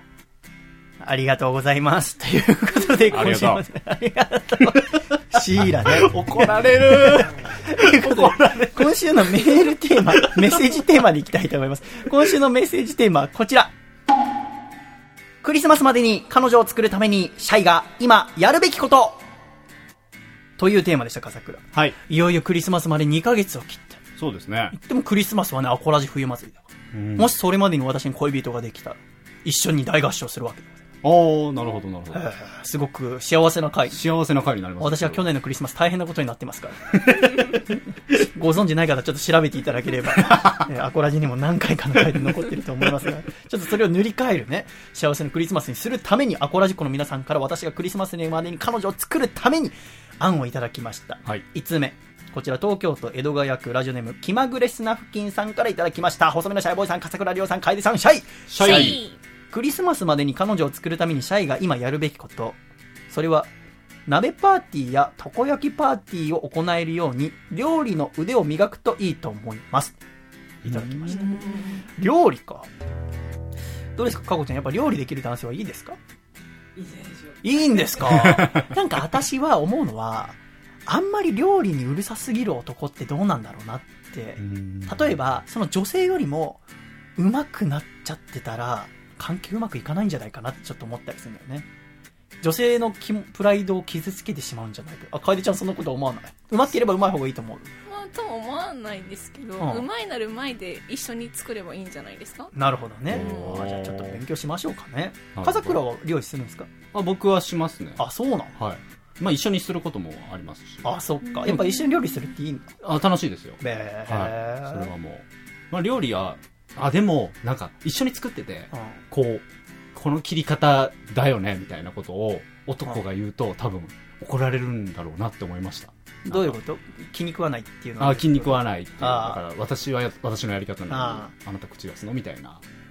なんか、すごい懸念しますよね、それは。そう、ちょっと考えちゃうんだけどね。うん。まあちょっと勉強してから考えりゃいいことかもしれません。えーやる前からやらない理由をすごい考えてるけど。続きまして、こちら、愛知県ラジオネーム、知れば迷いしなければ迷いの恋の道さんからいただきました。皆さん、シャイシはい。メッセージテーマ、クリスマスまでに彼女を作るためにシャイが今やるべきことですが、とりあえず、猫カフェに行ってみてはどうでしょうか。猫好きの可愛い女の子と出会えると思います。僕別に猫好きじゃねえんですよね。嫌いでもないですけど、猫カフェ。行ったことある？ないです。でも、うさぎカフェがあるとは聞いてる。そっちに行った方がいいんじゃないですか？同じ趣味で。うーん、そうだね。同じくウサギが好きな女性。うさぎ好きの女性ね。で、家にいるんですよ。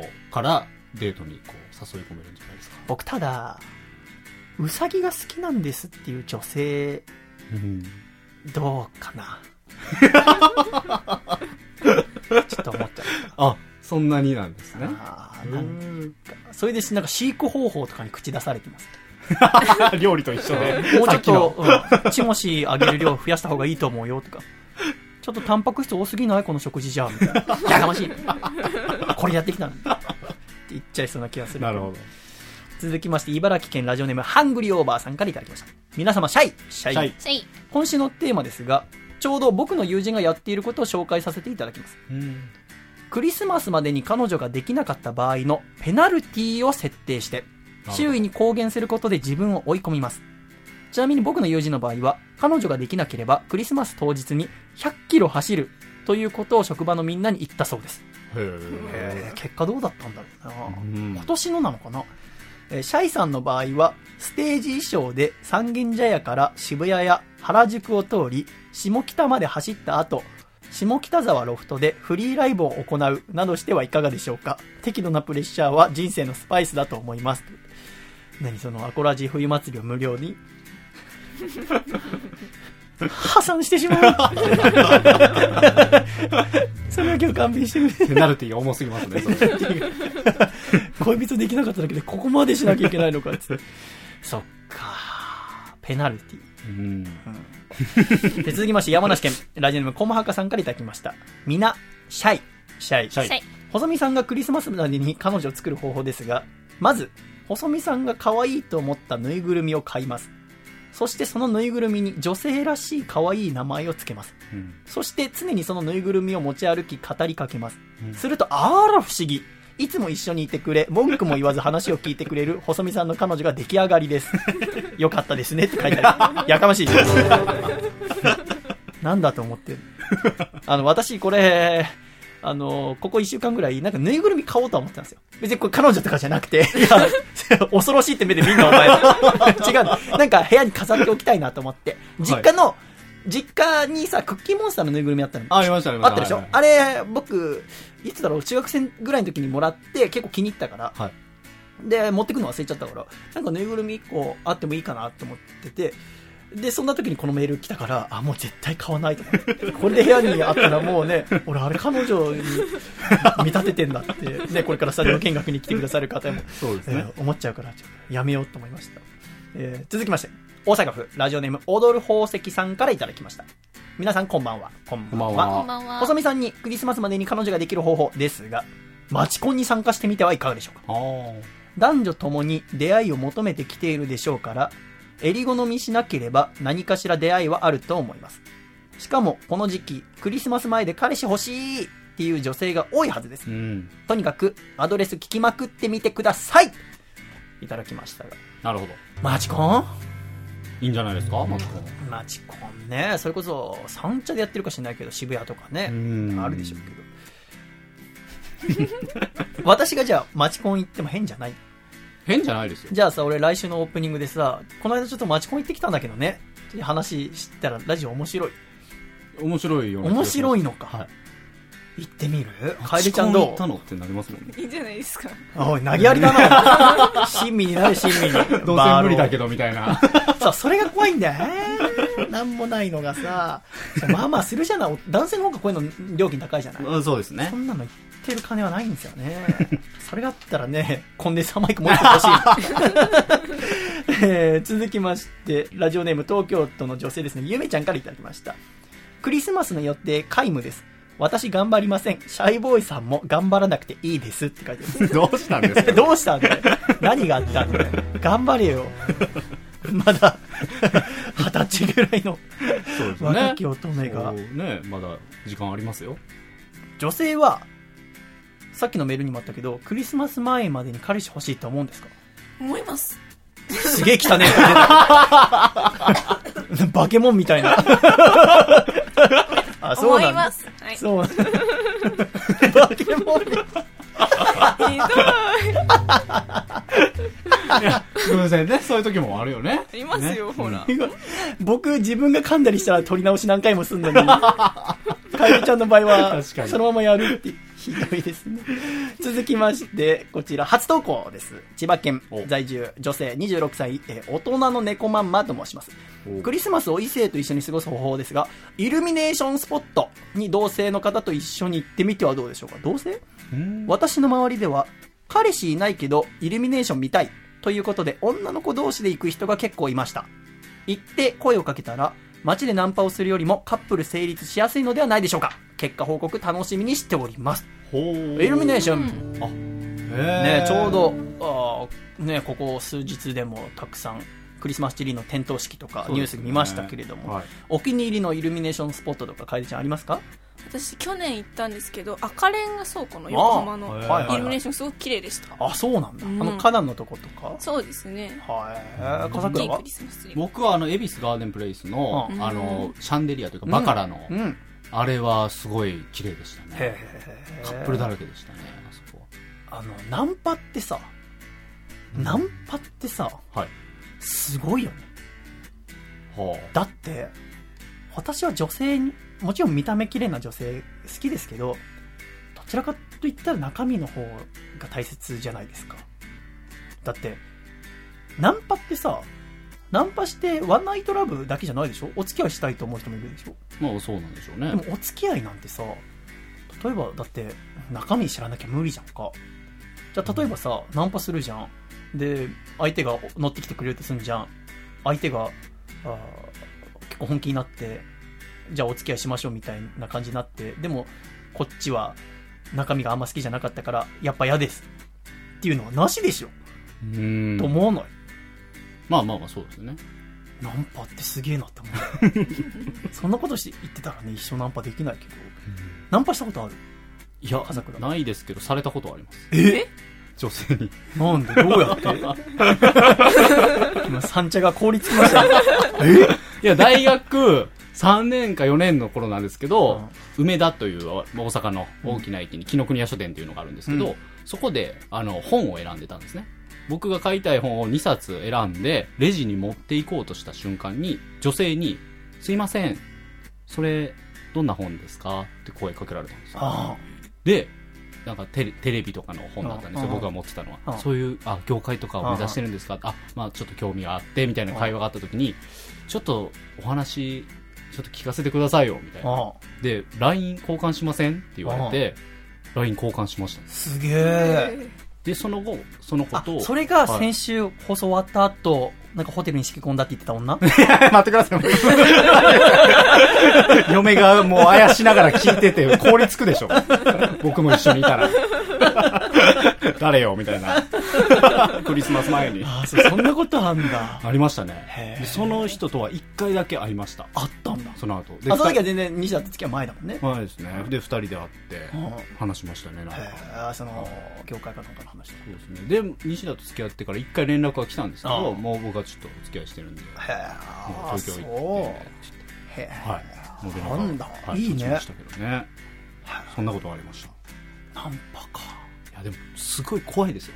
びっくりしますよ。まあ、セールスじゃないかって最初思うよね。そうなんですよそうなんです。変ななんか買わされるのかなとか思っちゃいますからね。ナンパについてのメールも来てますわ。こちら千葉県のラジオネーム抜け作さんからいただきました。え数打ちゃ当たるじゃないですが、ナンパをたくさんしてみるのはどうでしょうか。えー何度もナンパを繰り返し、試行回数を重ねていくと成功率が上がると週刊スパに書いてありました。週刊スパでは2号に1回ぐらいナンパ特集を組んでいるので、ねスパを読んでナンパを勉強する、実践する、失敗を繰り返す、スパを読む、そして成功して彼女を作る。これが完璧な計画です。どや。どうや PS、最後にスパールある。スパ。他の雑誌より合併号出しがち。知らない。お前にめちゃめちゃハマってる。そうなの？出しがちですよ。あ、出しがちなんだ。あと、ナンパのことすぐもうね、特集しますからね。そうなんだ、スパ。はちょっと読みたいね。い面白いですよ。あそうなんだ。そんな成功するわけないだろうと思いながら、成功例とかも載ってるんだ。載ってますよ。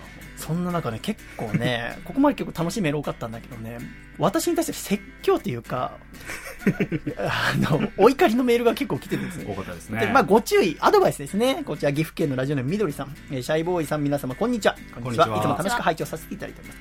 今週のテーマ、シャイボーイさんがクリスマスまでに彼女を作る方法ですが、簡単だと思います。シャイボーイさんのファンや関係者は恋愛の対象外というルールを撤廃することです。その後もすごく詳しく、もう長文の長いメールを 書いてください。他にも同じようなメール、埼玉県のラジオネームうにうにさん。クリスマスまでにシャイさんが彼女を作るためにすることですが、自分にかけている規制を緩和する。女性が話している最中、話の流れを止めない。論破しない。話に起承転結がないからといってイライラしない。その通り。女性が話している時にスンとした顔をしない。女性からの誘いを断らない。ということだと思います。的確ですね、何かね。この手のメールがすごいたくさん来て、もうこの1週間ぐらい、もうメール見るたびに、またか、また俺怒らんなきゃいけないのか、恋愛、自分の声に対してと思ったんですけど、ちょっといろいろ参考になりました。ちょっとイルミネーションとか行って、またレポートしていきたいと思います。うん本当にたくさんのメールありがとうございました。ちょっと頑張ってみます。えー、ということで、つれづれなるままにアコラジライフ。このコーナーは、懸命につれづれと書いて、ラジオアットマーク、細身のシャイボーイ .com まで。まあ、何でもいいので、社員に手紙を書く気持ちで書いてきてください。さて、来週のメールテーマはどうしましょうか、さてどうしましょう？私が決めてもいいですか？いいですよ。あの、ここ1、2週間でぐっと寒くなりまして、また私はずっと実家に暮らしたり寮暮らししてましたので、実家は、あーね、石油ストーブいつも炊いてましたし、寮暮らししてた時は、私の部屋の下が、大浴場だったんですよ。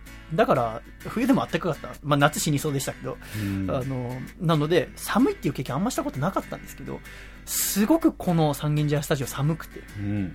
困っているので、来週のメッセージテーマはこれにしたいと思います。僕の私の防寒対策 2015! ということで、はい。あなたはこの冬どうやって防寒をするのかというのを教えていただきたい。楓ちゃんなんかありますか？寒い時いつもしてることで。私はもうひたすら重ね着をしてます。重ね着か。何枚も何枚も着てます。なんかゴワゴワするの嫌じゃない？しょうがないじゃないですか。寒いし、ね、ね、着る毛布って着たことある？持ってます持ってんだもう出してます。すごい着てます。いや、私は今年ちょっとあその着る毛布買ってみようかなっとあれいいですよ。いいんだあれめちゃくちゃ高いです。たださ、着る毛布いろいろ調べたんだけどさ、大抵さ、女性の人しかモデルって出てないの男性が着てるのほぼないの。へえ。だからなんか私とかだと足出ちゃうんじゃないかと思って。ああ、でも私も一応、女性用なので、うん多分一回りぐらい小さいものですけど、それでも引きずるぐらいはあるので、そう。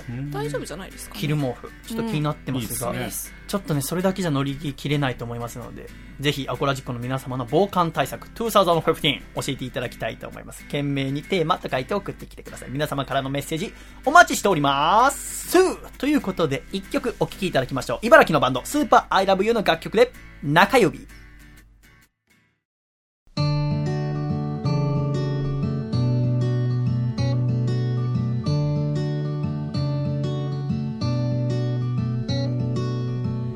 何もないところで転んだら三日月に笑われた。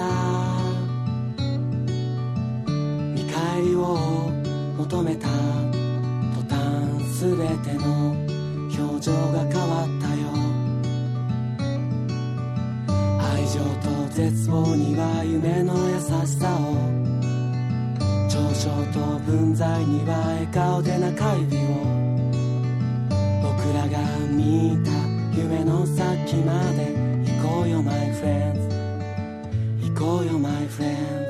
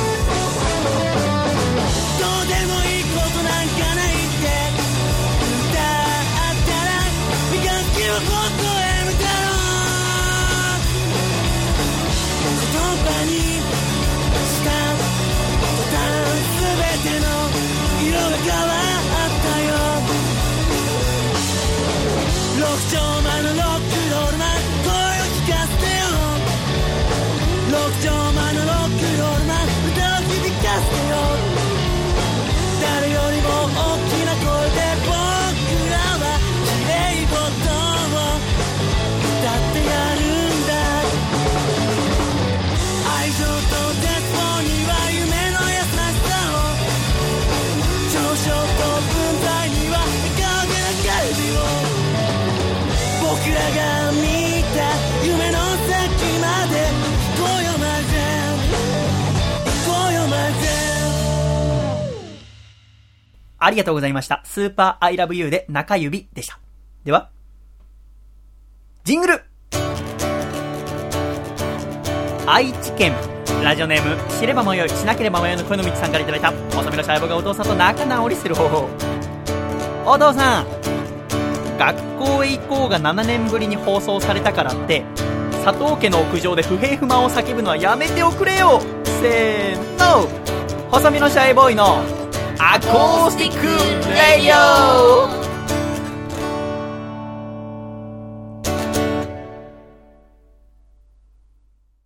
ジロンラーメン世田谷店。ジロンラーメン世田谷店。このコーナーではアコラジッコから送られてきたジロンを紹介し、ジロンに対して共感度が高いと笠倉がコールをします。共感度がとても高い場合はマシマシ。普通に共感できるなって時はマシ。共感できないなって時は汁なし。と笠倉が言いますので、お付き合いくださいませ。では笠倉先生言ってみましょう。はい1通目、こちら、大阪府ラジオネーム山田三号さんからいただきました。すでにイオンになった店舗を昔の名残でジャスコと呼び続ける人は粘り強い。マシマシ。大阪府ラジオネーム金の人。ところどころ、資本主義って出てくる文は読む気が失せる。マシ。知れば迷いしなければ迷いの恋の道。カップ麺のお湯は注ぎ線より1割少ないぐらいがベスト。マシマシ。川崎市ラジオネーム豆山ビーン。そこそこ強い卓球選手は、福原愛選手がポイントを獲得した際に叫ぶ、さあ的なオリジナルの言葉を一度は考えたことがある。マシマシ。東京都ラジオネームもっこりさん。階段をバタバタ足を立てて登るやつは音痴。マシマシ。東京都ラジオネーム中水炎。うっちゃんなんちゃんの色モニアで、あと一人笑えば100万円。というところで、最後まで笑わなかった人は、制限時間が過ぎた後、一番残念そうな顔をする。マシマシ。えー続きまして、千葉県。ラジオネーム、大人の猫まんま。食事の時。餃子や唐揚げの個数を数えない人は、甘やかされて育てられた。汁なし。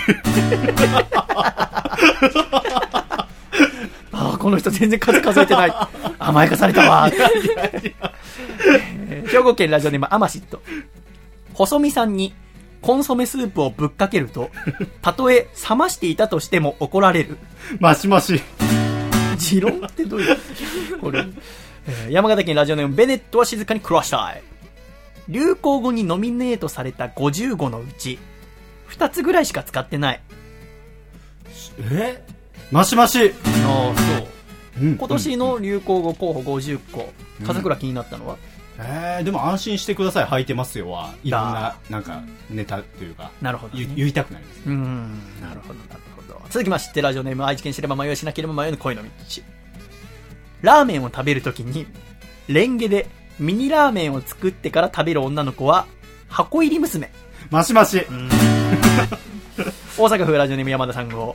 ルンバを動物だと思い込んでご飯を与え続ける女子は、ピュア。汁なし。えー、ピュアだろう。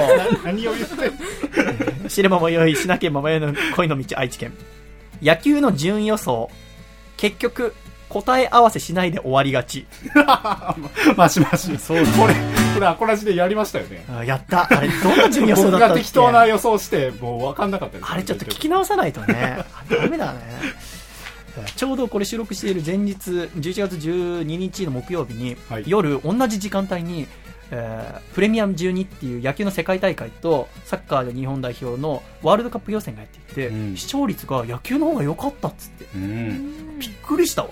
僕てっきりサッカーの方がいいと思ってたから、うん。はあ。ね。不思議な気持ち。いいな。はあ野球頑張ってんなってちょっと思いました。続きまして鹿児島県ラジオネームヤンシーシーモンレール法特保系のドリンクを飲んでる人一向に痩せる気配がないマシマシ。怒られるぞ北海道ラジオネームたけしーズグッドタイミングナンバーがゾロ目だったり7にこだわっている車とはもし事故ったら3倍はめんどくさい事態になるのできっちり車間距離を空ける マシマシ。お前免許持ってねえだろ 持ってます、持ってます。あ持ってんだはいはい。ペーパードライバーあそっかそっかそっかそっか。ラスト、えー川崎市ラジオネーム豆山ビーン。おじいちゃんになった時に、孫に、じいや、みんなにお茶を、と言わせて、母って言いたい。汁なし。ありがとうございました。ジロンラーメン世田谷店このコーナーは、懸命にジロンと書いてラジオアットマーク細身のシャイボーイ .com まで送ってきてください。皆様からの素敵なジロンお待ちしております。福岡県ラジオネーム子猫の枕さんからいただいた細身のシャイボーイがお父さんと仲直りする方法お父さん。慎重には慎重を重ねるのは大事だけどそんなに粉が落ちるのを気にしていたらいつまでたってもブラックモンブランは食べられないよ。せーの。細身のシャイボーイのアコースティックラディオ。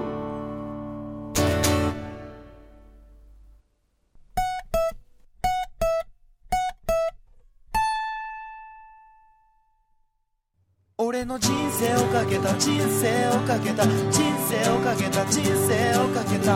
人生のスタートです。見送りに来てほしいよ。君の人生をかけた。人生をかけた。人生をかけた。人生をかけた。人生のスタートじゃん。手を振るよジケラッチョ。狭間律師のスーパーハイパーイヤー。狭間律師のスーパーハイパーイヤー。このコーナーは奄美大島出身のアーティスト、狭間律師さんに毎週新曲を作って送ってきていただいているコーナーです。今週も狭間さんからメールいただいております。読んでみましょう。シャイさん、笠倉さん、楓さん、お疲れシャイです。お疲れシャイです。今週も新曲送らせていただきます。今週のタイトルは、デロリアンにしました。タイムマシンに乗りたいなぁという曲です。免許はないけどギャグならあります。デロリアン、デロリアンっていう歌詞がお気に入りです。大丈夫かな？ちゃんと睡眠とってるかな？そして、私事なのですが、12月11日金曜日に、下北沢ラグーナにて4回目の企画イベント、東京ルーキー4を行います。出演は私、狭間律師、アイドルのエレンちゃん、ドツイタルネンのバンドのワトソンさんです。皆さんぜひ遊びに来てください。シャイさん作のゲストリストの PV も YouTube にアップされております。そちらもチェックお願いします。では聞いてみましょう。狭間律さんで、デロリアン。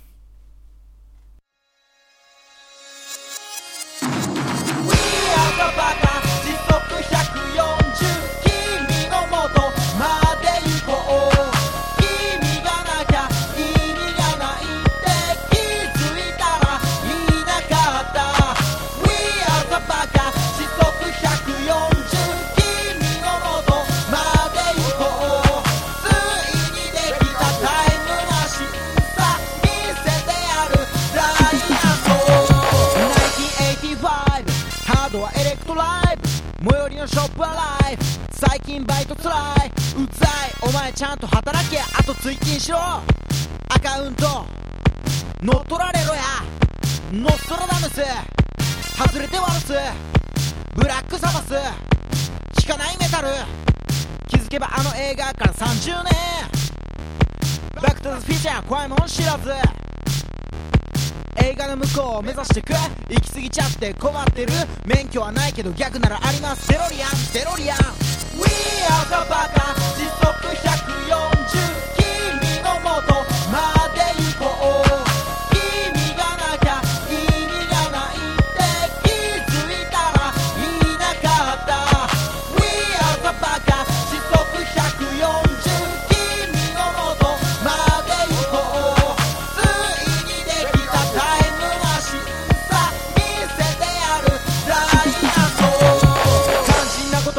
か知らんが忘れてしまいがち。バケツでプリン作りたがるやつ。大体は友達。冬場の24時。センチメンタルな帰り道。いちいちうるさいぜ Man ピチピチすぎる You の血の番。You don't cry あわなあわなキスしよう Baby. You don't cry あばらこばら怒るから Maybe. You don't cry あわなあわなキスしよう Baby. You don't cry あばらこばら怒るから Maybe. You don't じゃダメ？S か M で言ったら M コーヒーか紅茶ならコーヒー。M か L で言っても M カレーかシチューなら？過去か未来行くなら未来。過去か未来行くなら過去。でもどっちもいいかも。やっぱりさ今がいいかも。気づけばあの映画から30年。バックトゥザフィーチャー怖いもの知らず。映画の向こうを目指してく。行き過ぎちゃって困ってる。免許はないけど逆ならあります。デロリア。ンデロリア。We are the バカ時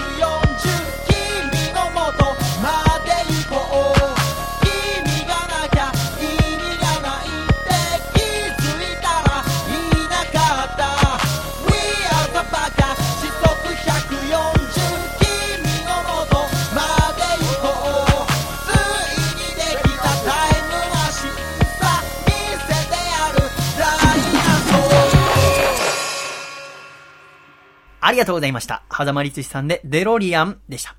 では来週もよろしくお願いいたします。では、ジングル。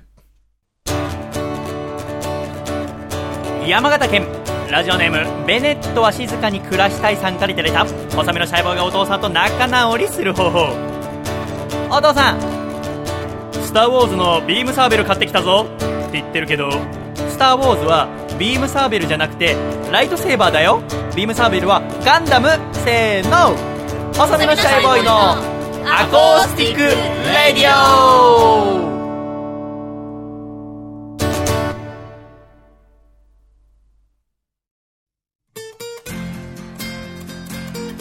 著作権のない音楽会。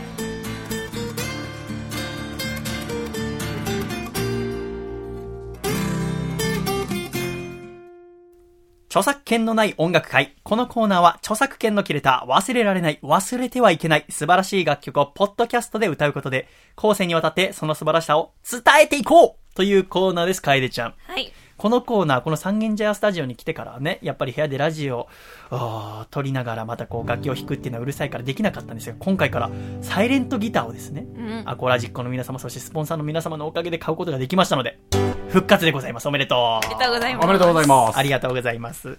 ということで、早速歌っていってみましょう。今週の曲は、もみじでございます。うん。この曲、作曲は岡野定一さん、作詞は高野達之さんでございます。このコンビは、ふるさとコンビですね。ほうさぎおいしかの山のあコンビう。でもありますが、このもみじ。もみじ、風倉歌えます？そうですね。これ、すごく歌った記憶があるんですよ。あ、そうです。メロディーちょっと教えてください。はい。いきますね。はい。秋の夕日に。ちょっと声大きいかもしれない。すいません。このコーナーちょっと申し訳ないけど、あ前の時の感じでちょっと言あ、っちゃいうましたそだね。ちょっと横浜気分ではいけないんですよ。ええ秋の夕日いいですに、てる山もみじ。あ、いいですね。みたいな感じですか？そうなんです。はいこのもみじではちょっと歌詞をさらっていってみましょう。はい。今、笠倉が歌ってくれました1番、秋の夕日に照る山もみじ。濃いも薄いも数ある中に。松を彩る楓やツタは、山のふもとの裾模様。これが1番でございます。うん。2番、谷の流れに散りゆくもみじ。波に揺られて離れて寄って、赤や黄色の色様々に、水の上にもおる錦ということうん。とても素敵な歌詞。やっぱ特徴的なところだと、歌詞が77ですね、言葉が。うん秋の夕日に7。なるほど。てる山もみじ7。恋も薄いも7。数ある中に7。うん松を彩る楓やつたは77。山のふもとの裾模様、最後だけ7号ってなってなるほど。これは2番でも一緒でございます。うんそれもあってちょっと日本の情緒をね、感じることができる構成になっておりますね。またちょっと歌詞をさらっていってみると、秋の夕日に照るやもみじ、恋も薄いも数なる中に、ね、山全体がまあ、秋の夕日に照らされて、ね、紅葉綺麗だね。まあその紅葉にも進み具合があって、すごく濃い赤があればまだ黄色のものもありますね。うん松を彩る楓やつたわ。これでちょっと楓さんが入ってるっていうのね、ちょっとちゃんと選んだってところでね、えー今日のこと全部許していただきたいところでございます、山のふもとの裾模様。これやっぱあの、色の対比がとても素敵ですね。あの、松はこの時期はまだ緑ですから、いや、紅葉の中に、えー山のふもとの松、緑のところにこう、楓とかツタの紅葉が絡んでいって、またも、えー一層綺麗だよ、みたいな。うんで、またこれ、面白いのは山のふもとの裾模様。一番最後、こう、着物のね、裾、要は、衣類を例えの一つに出してくるのはとても素敵でございますよね。2番、谷の流れに散りゆくもみじ。波に揺られて離れて寄って。さっきは山の全体を見てましたけど、今度は川の方ですね。見てるわけでございますね。赤や黄色の色様々に水の上にもおる錦。また最後、着物。うん。おる錦、錦模様の織物をね、水面に広げているようだねっていう、とても素敵な歌詞でございます。ですね心が現れるようですね。というのをちょっと一緒に歌ってみようと思います。楓さん、笠倉、そしてかこちゃん、あたしのようにでございます。はい。歌えますかね？おお楽しみですね。では皆さんで、アコラジコの皆さんも一緒に歌ってみましょう。1、2、3。秋の夕日に照る山もみじ。恋も薄いも。数ある中に。松を彩る。楓やつたは山の裾模様ああとってもいい感じでございますね。秋感がやっぱぐっと高まりますね。素敵な歌でございます。では2番いってみましょう。123はい。谷の流れに散りゆくもみじ波に揺られて離赤や黄色の色さまざまに水の上にもおる錦。ありがとうございました。もみじでございまし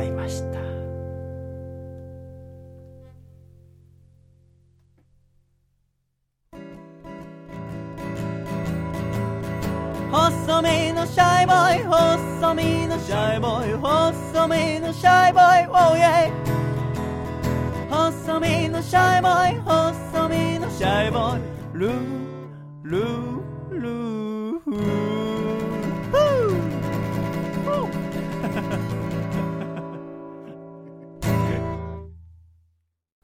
第84回細身のシャイボーイのアコースティックレディオ。この番組は大分県かこちゃん。東京都シャトーブリアン。静岡県エルモミーゴ。埼玉県小林腰痛おじさん。東京都エクスリームパーリー、岐阜県、緑、岐阜県、はやっち、声優ラジオの時間、ゴールデン、東京都、中水園、以上9名の提供で、東京世田谷区三軒茶屋の私の自宅から、細身のシャイボーイ、笠倉涼、楓ちゃん、かこちゃんの4人でお送りしてまいりました。今週も最後までお聞きくださり、誠にありがとうございました。では、エンディング